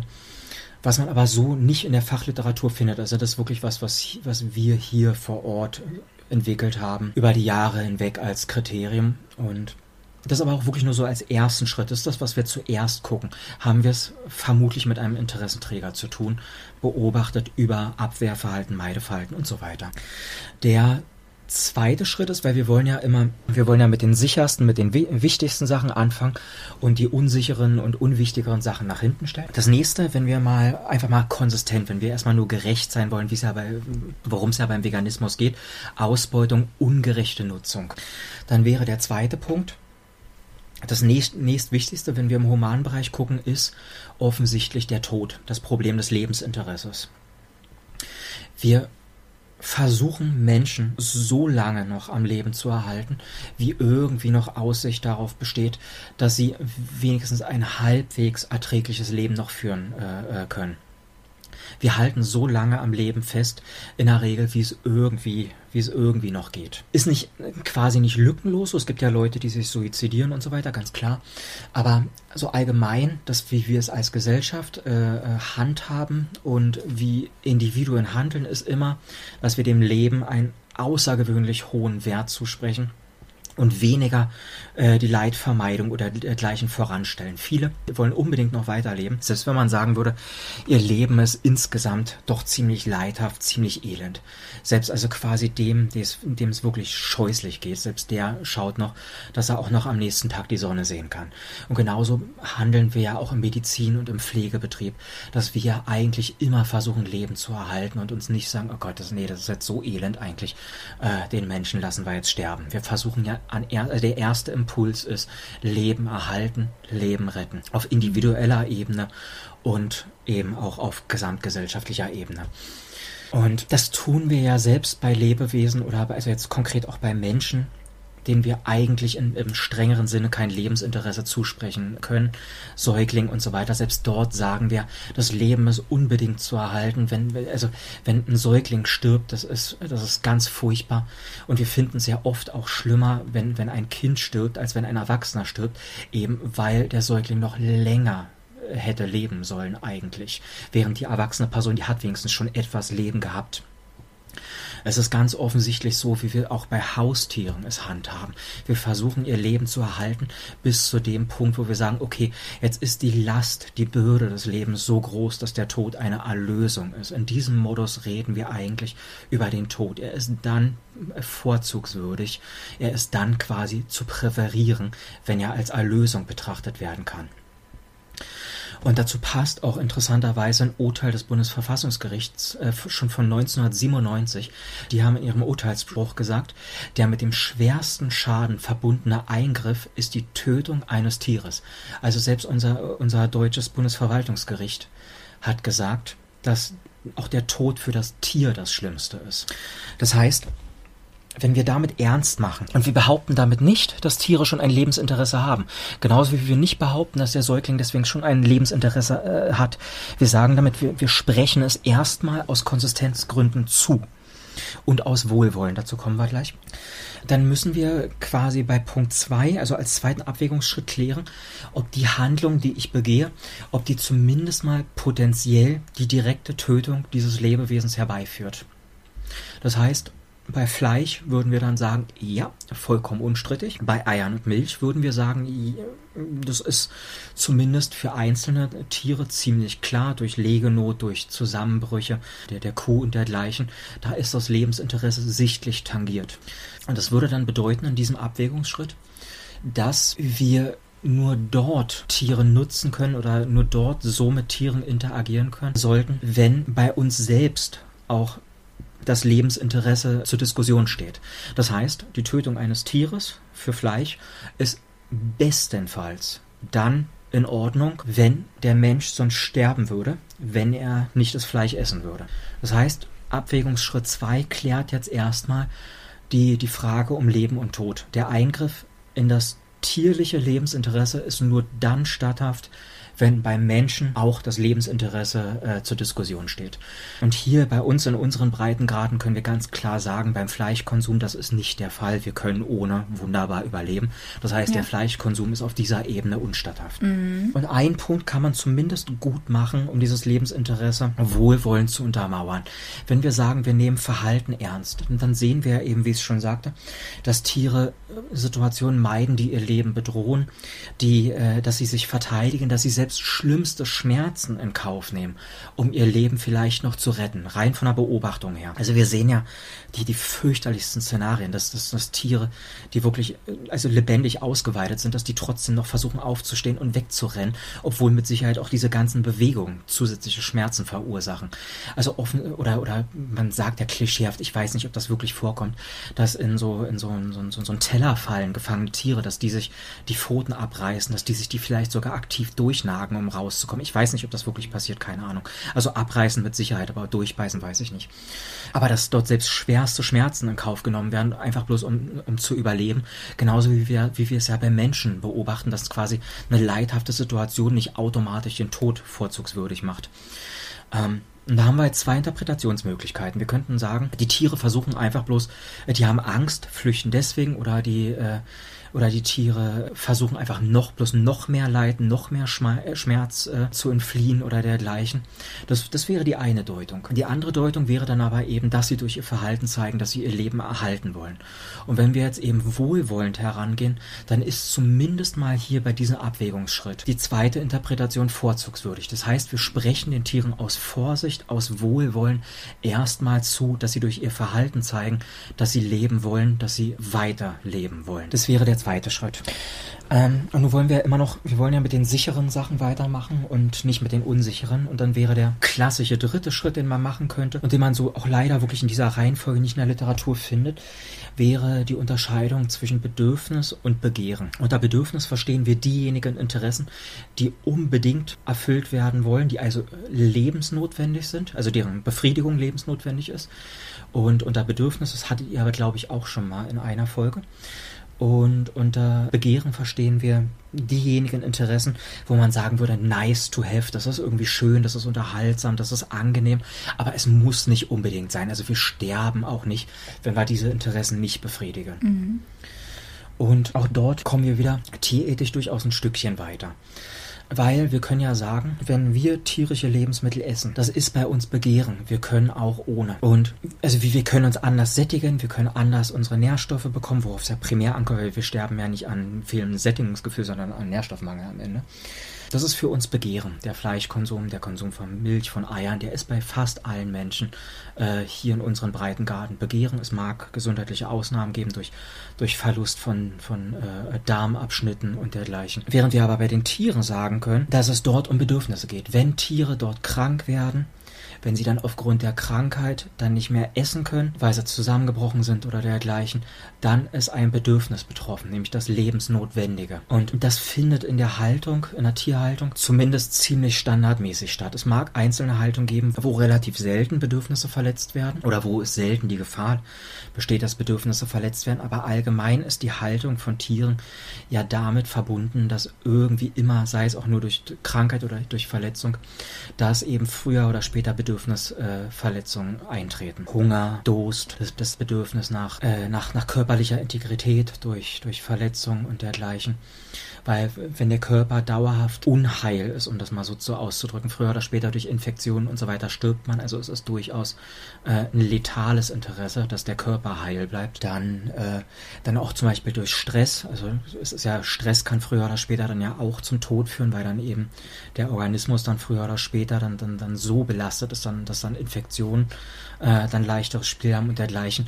Also wir haben es zumindest mal bei den, bei den ganzen Haltungsformen, die wir standardmäßig Massentierhaltung nennen, ähm, haben wir es unzweifelhaft flächendeckend mit Bedürfnisverletzungen äh, zu tun.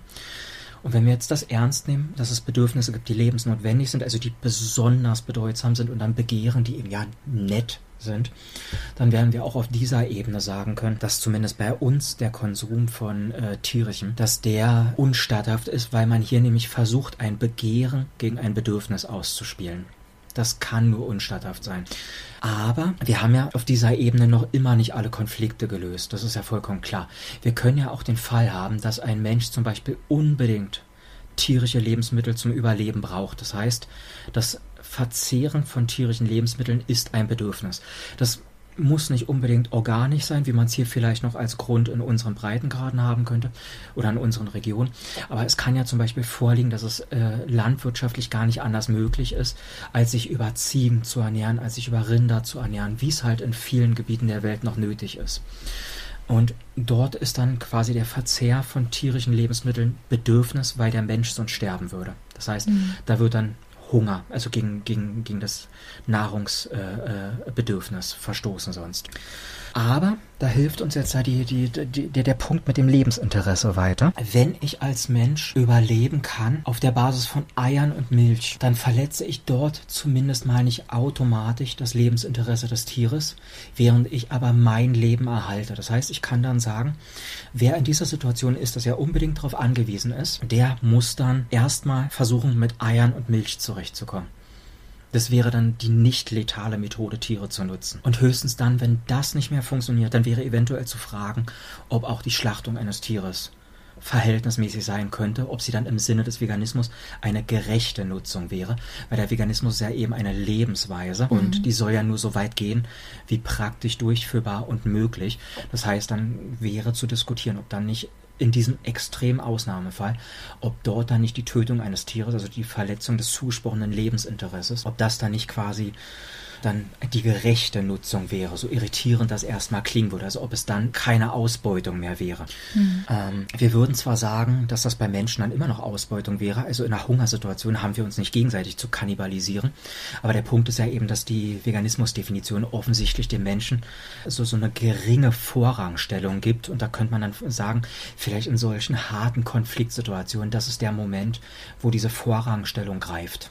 Das wäre das, was man überlegen könnte, rational. So könnte man das herleiten, vielleicht, wie das in der Praxis aussehen sollte. Das, das wäre das, was, was uns das, das Lebensinteresse dazu sagen könnte, dass dann Milch und Eier äh, notwendig wären. Und dann können wir aber ja trotzdem prinzipiell einfach mal auf theoretischer Ebene, wir können ja die Fälle haben, dass wir Begehren versus Begehren oder Bedürfnis versus Bedürfnis haben. Und dann kann man natürlich noch weitere Abwägungsschritte heranziehen, die dann unsicherer werden oder die dann vielleicht weniger relevant sind. Da könnten wir dann sagen, okay, jetzt betrachten wir Leid, Jetzt betrachten wir Glück, jetzt betrachten wir vielleicht die, die, die finanziellen Aspekte von, äh, von Handlung. Vielleicht würden wir zum Beispiel sagen, dass es okay wäre, ein bisschen Leid zu verursachen, wenn wir dadurch, was weiß ich, hunderte Milliarden sparen, die wir dann aber auch wieder investieren können, um irgendwie Krankenhäuser zu halten oder dergleichen. Das ist mal ein ganz plumpes Beispiel, ist jetzt völlig, mhm. völlig unrealistisch, aber einfach zur Verdeutlichung, wo es geht, worum es geht. Also wir könnten dann nachher immer noch andere Aspekte heranziehen, wenn wir noch eine Patt-Situation, wenn wir diese Konfliktsituation immer noch nicht aufgelöst haben. Da können wir uns dann auch die Frage stellen, haben wir es mit einem ich-bewussten Leben zu tun? Da können wir dann uns die Anatomie-Debatte aufhalsen, dann können wir uns vielleicht noch weitere äh, Punkte angucken. Also diese, diese, diese Punkte Leid, Glück, Ich-Bewusstsein, Anatomie, Pläne für die Zukunft, die sollen nicht irrelevant gemacht werden, sondern die sollen einfach aus Vorsichtsgründen nach hinten gesetzt werden, damit wir nicht aus Leichtfertigkeit, dass wir da nicht äh, äh dann, dann eigentlich wirklich gravierende, schwere Interessen für Triviales verletzen. Also diese, diese Abwägung, wie ich es, wie ich es jetzt hier vorgeschlagen habe, die ist so gebaut, dass sie immer von den schwerwiegendsten Sachen zu den leichteren geht und von dem, was wir, was wir noch am sichersten bestimmen können zu den unsichereren Geschichten. Mhm. Aber solange wir die, solange wir zum Beispiel bei, jetzt bei der Frage Bedürfnis versus Begehren, solange wir dort immer noch die Konfliktsituation bestehen haben, dann geht man eben weiter. Dann gucken wir bei Begehren versus Begehren, auf welcher Seite ist das schwerere Leid im Spiel und dann hat man eine Entscheidung. Ja. Und solche Fragen. Oder wenn es dann um die Tötung geht, weil vielleicht auf beiden Seiten, nehmen wir mal an, auf beiden Seiten steht das Ende des Lebens auf dem Spiel. Da können wir uns dann die Frage stellen, hat dieses Wesen Pläne für die Zukunft? Und da würden wir dann beim Menschen sagen, das ist relativ wahrscheinlich. Da würden wir beim Huhn sagen, das ist relativ unwahrscheinlich. Das heißt, wir durchkreuzen äh, bei den Menschen durch den Tod mehr Interessen, nämlich auf die Zukunft gerichtete Interessen, als bei dem Huhn. So könnte man dann weiter argumentieren. Und wenn man so verfährt, ich denke, da kriegen wir einerseits sehr, sehr viel in unserem Umgang äh, mit, mit Tieren sehr, sehr klar abgewogen. Das heißt, mhm. ich, ich denke, es ist intersubjektiv nachvollziehbar. Ich kann anderen plausibel erklären, warum ich sage, wir sollten keine Tiere essen und wir sollten auch keine Tiere für Eier und Milch ausbeuten, es sei denn, Punkt, Punkt, Punkt. Ich denke, das ist eine relativ rationale Geschichte. Und wir müssen dann bloß als Gesellschaft darüber diskutieren, wie wir jetzt solche Sachen dann später gewichten. Wie, in welches Verhältnis setzen wir Leid zu Glück? Wo wir ja sagen würden, Leid ist schwerwiegender als Glück, weil die Sachen, die uns glücklich machen, die haben wir schneller vergessen, als das, was für uns eine dauerhafte Leidquelle ist. Mein Beispiel ist immer, wenn wir Schuhe haben, die drücken, das vergessen wir den ganzen Tag nicht. Das quält uns ewig. Mhm. Aber wenn wir uns neue Schuhe kaufen und uns darüber freuen, dass diese neuen Schuhe gut sind, am nächsten Tag laufen wir schon wieder durch die Gegend und haben vergessen, dass wir neue Schuhe tragen. Also Leid mhm. scheint uns wesentlich tiefer anzugehen und ist ja auch evolutionär plausibel, weil das, was schon gut ist, das müssen wir nicht mehr zu, zur Weitergabe unserer Gene beachten. Das, was schlecht ist, das müssen wir dringend beachten, weil davon abhängt, ob unsere Gene sich durchsetzen. Also es ist in doppelter Hinsicht plausibel, zum Beispiel Leid und Leid schwerer zu gewichten als Glück. Und dann müssen wir, also das sind Diskussionen, die müssen wir gesellschaftlich führen, das will ich gar nicht alleine in dem Sinne beantworten. Vielleicht sollten wir mal abschließend noch ein, ein Beispiel wählen. Wenn wir jetzt zum Beispiel immer wieder gesagt haben, dass Leid ja eine relativ wichtige Angelegenheit ist, vielleicht können wir uns mal einmal angucken, wie man zum Beispiel Leid äh, rational gewichten könnte. Jetzt im Kontext von Tieren. Dort können wir dann nämlich relativ gut äh, Schweregrade bestimmen. Nehmen wir zum Beispiel jetzt ähm, die äh, Verletzung eines Beines bei einem Tier. Mhm. Wenn wir dort jetzt einschätzen wollen, wie schwer ist der Schmerz, äh, wie groß ist vielleicht das Leid dahinter, ein Tier, das, das relativ leichte Schmerzen am Bein hat, das nicht so, nicht so sehr belastet davon ist, das wird noch relativ normal laufen. Das heißt, wir werden dort nicht sehen, dass das Bein vielleicht, dass gar nicht mehr versucht wird, das Bein aufzusetzen, sondern es findet ein relativ normaler Gang statt. Vielleicht rennt dieses Tier sogar noch und dann sieht man vielleicht bloß so kleine Abweichungen, während ein Tier, das wirklich schwere Schmerzen hat, das davon wirklich massiv belastet ist, dass dieses Tier versuchen wird, das Bein nicht mehr aufzusetzen, dass es nur noch hum humpelnd läuft, sehr langsam und dergleichen. Also da wird man dann mit Sicherheit schon sagen können, da haben wir es mit einer unterschiedlichen Schwere zu tun. Oder wenn wir zum Beispiel bei Tieren da erklären wollen, wie, wie groß der Hunger ist, also wenn es jetzt darum geht zu bestimmen, wie groß ist jetzt gerade der Mangel. Ein Tier, das relativ gut versorgt ist, dem man zehn verschiedene Sachen hinlegt, das wird sich sehr genau rauspieken, was am tollsten ist. Das heißt, dieses Tier wird wählerisch sein, wird auch Sachen liegen lassen oder wird vielleicht sogar, wenn man mit den schlechten Sachen anfängt, einfach mal noch abwarten, ob vielleicht noch was Gutes kommt, wenn es gelernt hat, dass verschiedene Sachen kommen. Es wird dann nicht sofort zuschlagen, sondern es wird mal dran riechen und dann vielleicht erstmal wieder desinteressiert sein und dann erst zuschnappen äh, oder zugreifen, äh, äh, wenn die, wenn, wenn was Leckeres kommt, irgendwas, was ganz oben auf der Favoritenliste steht. Mhm. Und ein Tier, das massiven Hunger leidet, da wird man sagen können, dass dieses Tier nicht wählerisch sein wird bei dem, was es ist. Es wird relativ wahllos Dinge annehmen ziemlich, ziemlich wahllos. Nicht, nicht, nicht komplett irrelevant, was man hinlegt. Also man, man, man wird nicht jedes karnivore Tier dazu bewegen, irgendwas Pflanzliches zu essen. Und man wird nicht einfach äh, herbivore Tiere dazu bewegen, Fleisch zu essen.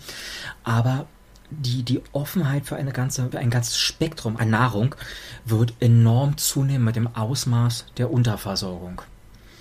Mhm. Ähm, und genauso können wir uns ja auch, können wir, also wir, wir können so die Schwere ein Stück weit einordnen. Und genauso können wir ja auch auf die Dauer gucken. Das heißt, ein Tier, das nach einer Verletzung meinetwegen ein Tag unwohl ist, dem werden wir weniger Gewicht geben äh, als der Situation eines Tieres, das nach einer Verletzung eine ganze Woche unwohl äh, zeigt.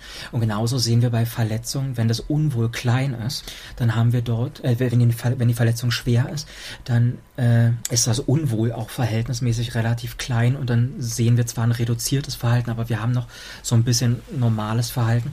Wenn die Verletzung sehr, sehr schwer ist, dann sehen wir häufig, dass die Nahrungsaufnahme eingestellt wird, dann werden die Augen zugekniffen, dann ist das ganze Verhalten wirklich fast ab, bis, aufs, bis zum Apathischen reduziert und dergleichen. Mhm. Und so kann man sich dann rationaler äh, der Gewichtung von, von Leidenszuständen, von Schmerz und dergleichen äh, annähern und äh, das dann auch ins Verhältnis zu dem setzen, was beim Menschen vielleicht zu erwarten ist.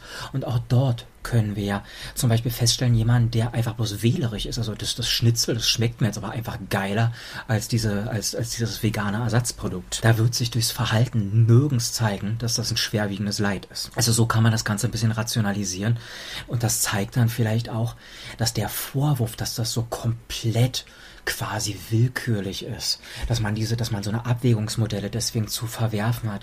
Das kann nur von Leuten kommen, die sich eigentlich nicht ernsthaft damit äh, beschäftigt haben oder die einfach aus dem, aus dem Bias heraus diese Sache so schnell wie möglich verwerfen äh, wollen. Es, es kann nicht darum gehen, das mit mathematischer Präzision zu machen. Das ist auch nicht mein Anspruch. Mein Anspruch ist aber, dass man Kategorisierung äh, vornehmen kann von verschiedenen Zuständen, von verschiedenen Interessen und dass man die dann zumindest mal rational in der, innerhalb der Gesellschaft diskutieren kann, um sich dann auf Abwägungsprozesse und auf Gewichtung festzulegen. Und ich denke, das ist kein, kein Vorhaben, das abwegig ist. Das Einzige, was uns dann klar sein muss, wir werden Graubereiche behalten. Das heißt, wir haben Fälle, wo es ganz klar ist, grünes Licht darfst du machen. Wir werden Fälle haben, äh, Verbotszone, das machst du nicht. Und dazwischen wird ein grauer Korridor sein. Und je nachdem, worum es geht, wird dieser graue Korridor mal sehr schmal, mal sehr breit sein. Und je länger wir darüber diskutieren, je länger wir darüber nachdenken, werden wir bei vielen Handlungen, diese grauen Korridore, die werden wir immer kleiner bekommen, bis irgendwann wirklich einfach Bereiche sind, übrig sind, die wir bleibend nicht klären können. Und links und rechts von diesen Korridoren sind, sind die Orientierung, wie wir, wie wir handeln können. Das ist das, was wir von so einem, von so einem Abwägungsprozess erwarten können, wenn wir einfach endlich mal anfangen, diese Sachen rational anzugehen. Und das Spannende am Veganismus Rassismus ist, dass er aufgrund seines Ausbeutungsbegriffs äh, dazu einlädt, genau das zu tun. Mhm. Dann erstmal vielen lieben Dank für die Ausführung, auch dieses praktischen Beispiels. Dann kommen wir vielleicht jetzt zum Abschluss dieser Folge, die ja nun wirklich sehr, sehr lang ist. Also danke auch nochmal an alle, die jetzt bis zu diesem Zeitpunkt noch dabei sind. Zu einer Frage, die oft auftaucht Nämlich, wie schaut es denn mit den Pflanzen und Interessen aus? Also, warum ist es jetzt eigentlich doch sehr, sehr unwahrscheinlich, dass Pflanzen Interessen besitzen? Ähm, und was wäre, besäßen sie doch welche? Den ersten Punkt, den man ja fairerweise machen kann, der auch standardmäßig gemacht wird, ist, dass Pflanzen eben die anatomischen Eigenschaften nicht haben. Das kann man erstmal jetzt nicht in der ganzen, äh, ganzen Abwägungskaskade, sondern einfach mal allgemein kann man ja schon mal festhalten, wir haben aktuell nichts, was dafür spricht, dass Pflanzen Interessen haben können weil nichts vorhanden ist, das uns das nahelegen würde. Wir haben ja schon noch irgendwie die Verknüpfung. Es muss ja auf irgendeine Art und Weise mit einem, mit einem zentralisierten Nervensystem zu tun haben und dergleichen. Wir wissen bloß nicht, wie es genau gestaltet sein muss, siehe Insekten. Mhm. Also äh, es spricht zumindest mal auf der Ebene naturwissenschaftlich, spricht irgendwie nicht viel dafür oder besser gesagt gar nichts dafür nach unserem aktuellen Wissensstand, dass es wie etwas ist, eine Pflanze zu sein, dass man da irgendwie etwas spürt, dass man irgendetwas wollen oder nicht wollen kann. Auf der Verhaltensebene kann es, wie wir vorhin gesagt haben, oder wie ich vorhin gesagt habe, da mag man das annehmen, sodass das jetzt kein Totschlagargument ist, zu sagen, die, die Anatomie äh, gibt das nicht her. Ähm, prinzipiell wäre möglich, dass wir irgendeine Wissenslücke haben, aber momentan, wir wüssten nichts, was irgendwie in einer Pflanze es ermöglichen würde, dass da ein, dass da etwas ist, das wollen und nicht wollen kann. Und dann ist ja so, so, so ein Klassiker, so ein Lieblingsargument ist ja, dass Pflanzen, weil sie sich nicht bewegen können, wäre es evolutionär unsinnig, dass sie so, dass sie überhaupt so etwas hätten, wie, wie, wie eine Voraussetzung dafür, weil mhm. sie ja nicht, weil sie ja nicht agieren können. Sie können nicht wegrennen, sie können nicht, sie können nicht zurückkratzen im aktiven Sinne oder dergleichen. Sie sind, also sie können einfach nur passiv agieren. Abgesehen von der Eigenschaft, dass manche Pflanzen dann eben Giftstoffe bilden können und dergleichen. Ähm, aber da muss man eben aufpassen, es gibt auch Tiere, die sesshaft werden äh, und trotzdem ihr zentralisiertes Nervensystem behalten und die trotzdem nicht deswegen alles abbauen. Das heißt, ähm, wir haben auch durchaus Tiere, wo man behaupten müsste eigentlich, evolutionär ist es Energieverschwendung, so ein System zu betreiben. Warum verschwindet das nicht? Es bleibt aber. Also mhm. das heißt, man kann es nicht oder man sollte es nicht allein daran festmachen. Aber die Kombination aus Sesshaftigkeit plus Fehlen, äh, äh also auf der Anatomie-Ebene, Anatomie dass da alles fehlt, das spricht erstmal sehr dagegen. Und wenn man jetzt nun mit dem Wohlwollen ernst machen äh, will, wie es jetzt, wie es zuvor äh, vorgeschlagen hatte, und wenn man jetzt auch ernst machen will mit so einer Abwägungsreihenfolge, dann könnte man jetzt dann trotzdem sagen, okay, Pflanzen zeigen ja durch ihr in Anführungszeichen Verhalten in manchen Kontexten zumindest, dass sie manche Sachen nicht wollen oder möglicherweise mal nicht wollen. Nehmen wir solche Sachen wie vorhin gesagt, äh, Verschluss von äh, äh, Wunden oder äh, solche Abwehrgeschichten wie bei Tabakpflanzen, dann würde man jetzt erstmal auf der ersten Ebene sagen, okay, eventuell, selbst wenn eigentlich naturwissenschaftlich alles dagegen spricht, wir stellen es aber, weil es so unsicher ist, erstmal nach hinten, um uns nicht selbst zu widersprechen, dann sagen wir erstmal, okay, äh, Abwägungsschritt 1, die Frage nach dem Interessenträger, dann sind Pflanzen meinetwegen, wenn irgendjemand wirklich diese Behauptung aufstellen will, dann sind Pflanzen jetzt meinetwegen erstmal Interessenträger dann geht man den Schritt einfach mal mit, dann muss man gar nicht drum kämpfen. Wenn da irgendjemand in im Gespräch diesen Punkt unbedingt machen will, einfach hinnehmen, weitergehen. Schritt 1, Interessenträger, meinetwegen. Schritt 2, Lebensinteresse, meinetwegen. Schritt 3, Bedürfnis versus Begehren, meinetwegen, wenn die Person das so möchte. Und dann landen wir, dann sind wir bei einer, immer noch bei einer Pattsituation und dann kommen die anderen Abwägungsschritte. Dann kommen die Fragen nach Leid, dann kommen die Fragen nach Glück, dann kommen die Fragen nach der Anatomie, dann kommen die Fragen nach, äh, nach solchen Sachen wie äh, Bewusstsein und dergleichen. Das heißt, dann kommen diese Fragen sowieso wieder. Und wer, selbst wenn man jetzt, weil man keine Lust hat, mit einer Person solche Debatten zu führen wie Interessen oder dergleichen, mhm. dann, dann nimmt man diese drei Abwägungsschritte erstmal. Nimmt man die erstmal, zieht das durch, um konsistent zu sein, damit einem die Person nicht vorwirft, dass man jetzt plötzlich die Reihenfolge umdreht, schleift das alles mit, so albern es auch meinetwegen erscheinen mag. Und dann ist man bei Punkt 4 an dem Punkt angelangt, wo man auch innerhalb des eigenen Abwägungsansatzes immer noch die Situation hat, dass die Pflanze jedes Mal verliert, sobald es um was Ernstes geht. Das heißt, es ist keine Situation zu befürchten, wo ich als Mensch den kürzeren ziehe, wenn ich bei dieser Abwägungslogik, wenn ich da jetzt plötzlich auf einen, auf einen Pflanzenrechtsaktivist stoße. Mhm. Ich muss nirgendwo befürchten, dass ich äh, auf eine irrationale Weise ihm Zugeständnisse machen äh, müsste oder ihr. Wird nicht passieren, weil sobald eine Pattsituation vorhanden ist, die weit genug reicht, und die wird automatisch auftreten, dann lande ich bei, beim vierten Abwägungsschritt oder die könnte man ja dann weiter aufgliedern, viertens, fünftens, sechstens, je nach Gewichtung. Aber ich lande dann früher oder später beim Abwägungspunkt, wo die Pflanze zu 100 Prozent verliert, sodass für mich nichts auf dem Spiel steht. Ich gewinne die Abwägung gegen die Pflanze jedes Mal, selbst wenn ich erstens, zweitens und drittens erstmal mitspiele, einfach bloß um mir die Debatte zu ersparen. Also ich habe auf der Ebene nichts zu befürchten. Und was man aber nicht vergessen sollte, wenn wir jetzt, wenn wir jetzt sagen, Pflanzen verlieren die Abwägung immer, das heißt nicht, dass wir Pflanzen, Pflanzen mutwillig zerstören sollten für nichts und wieder nichts.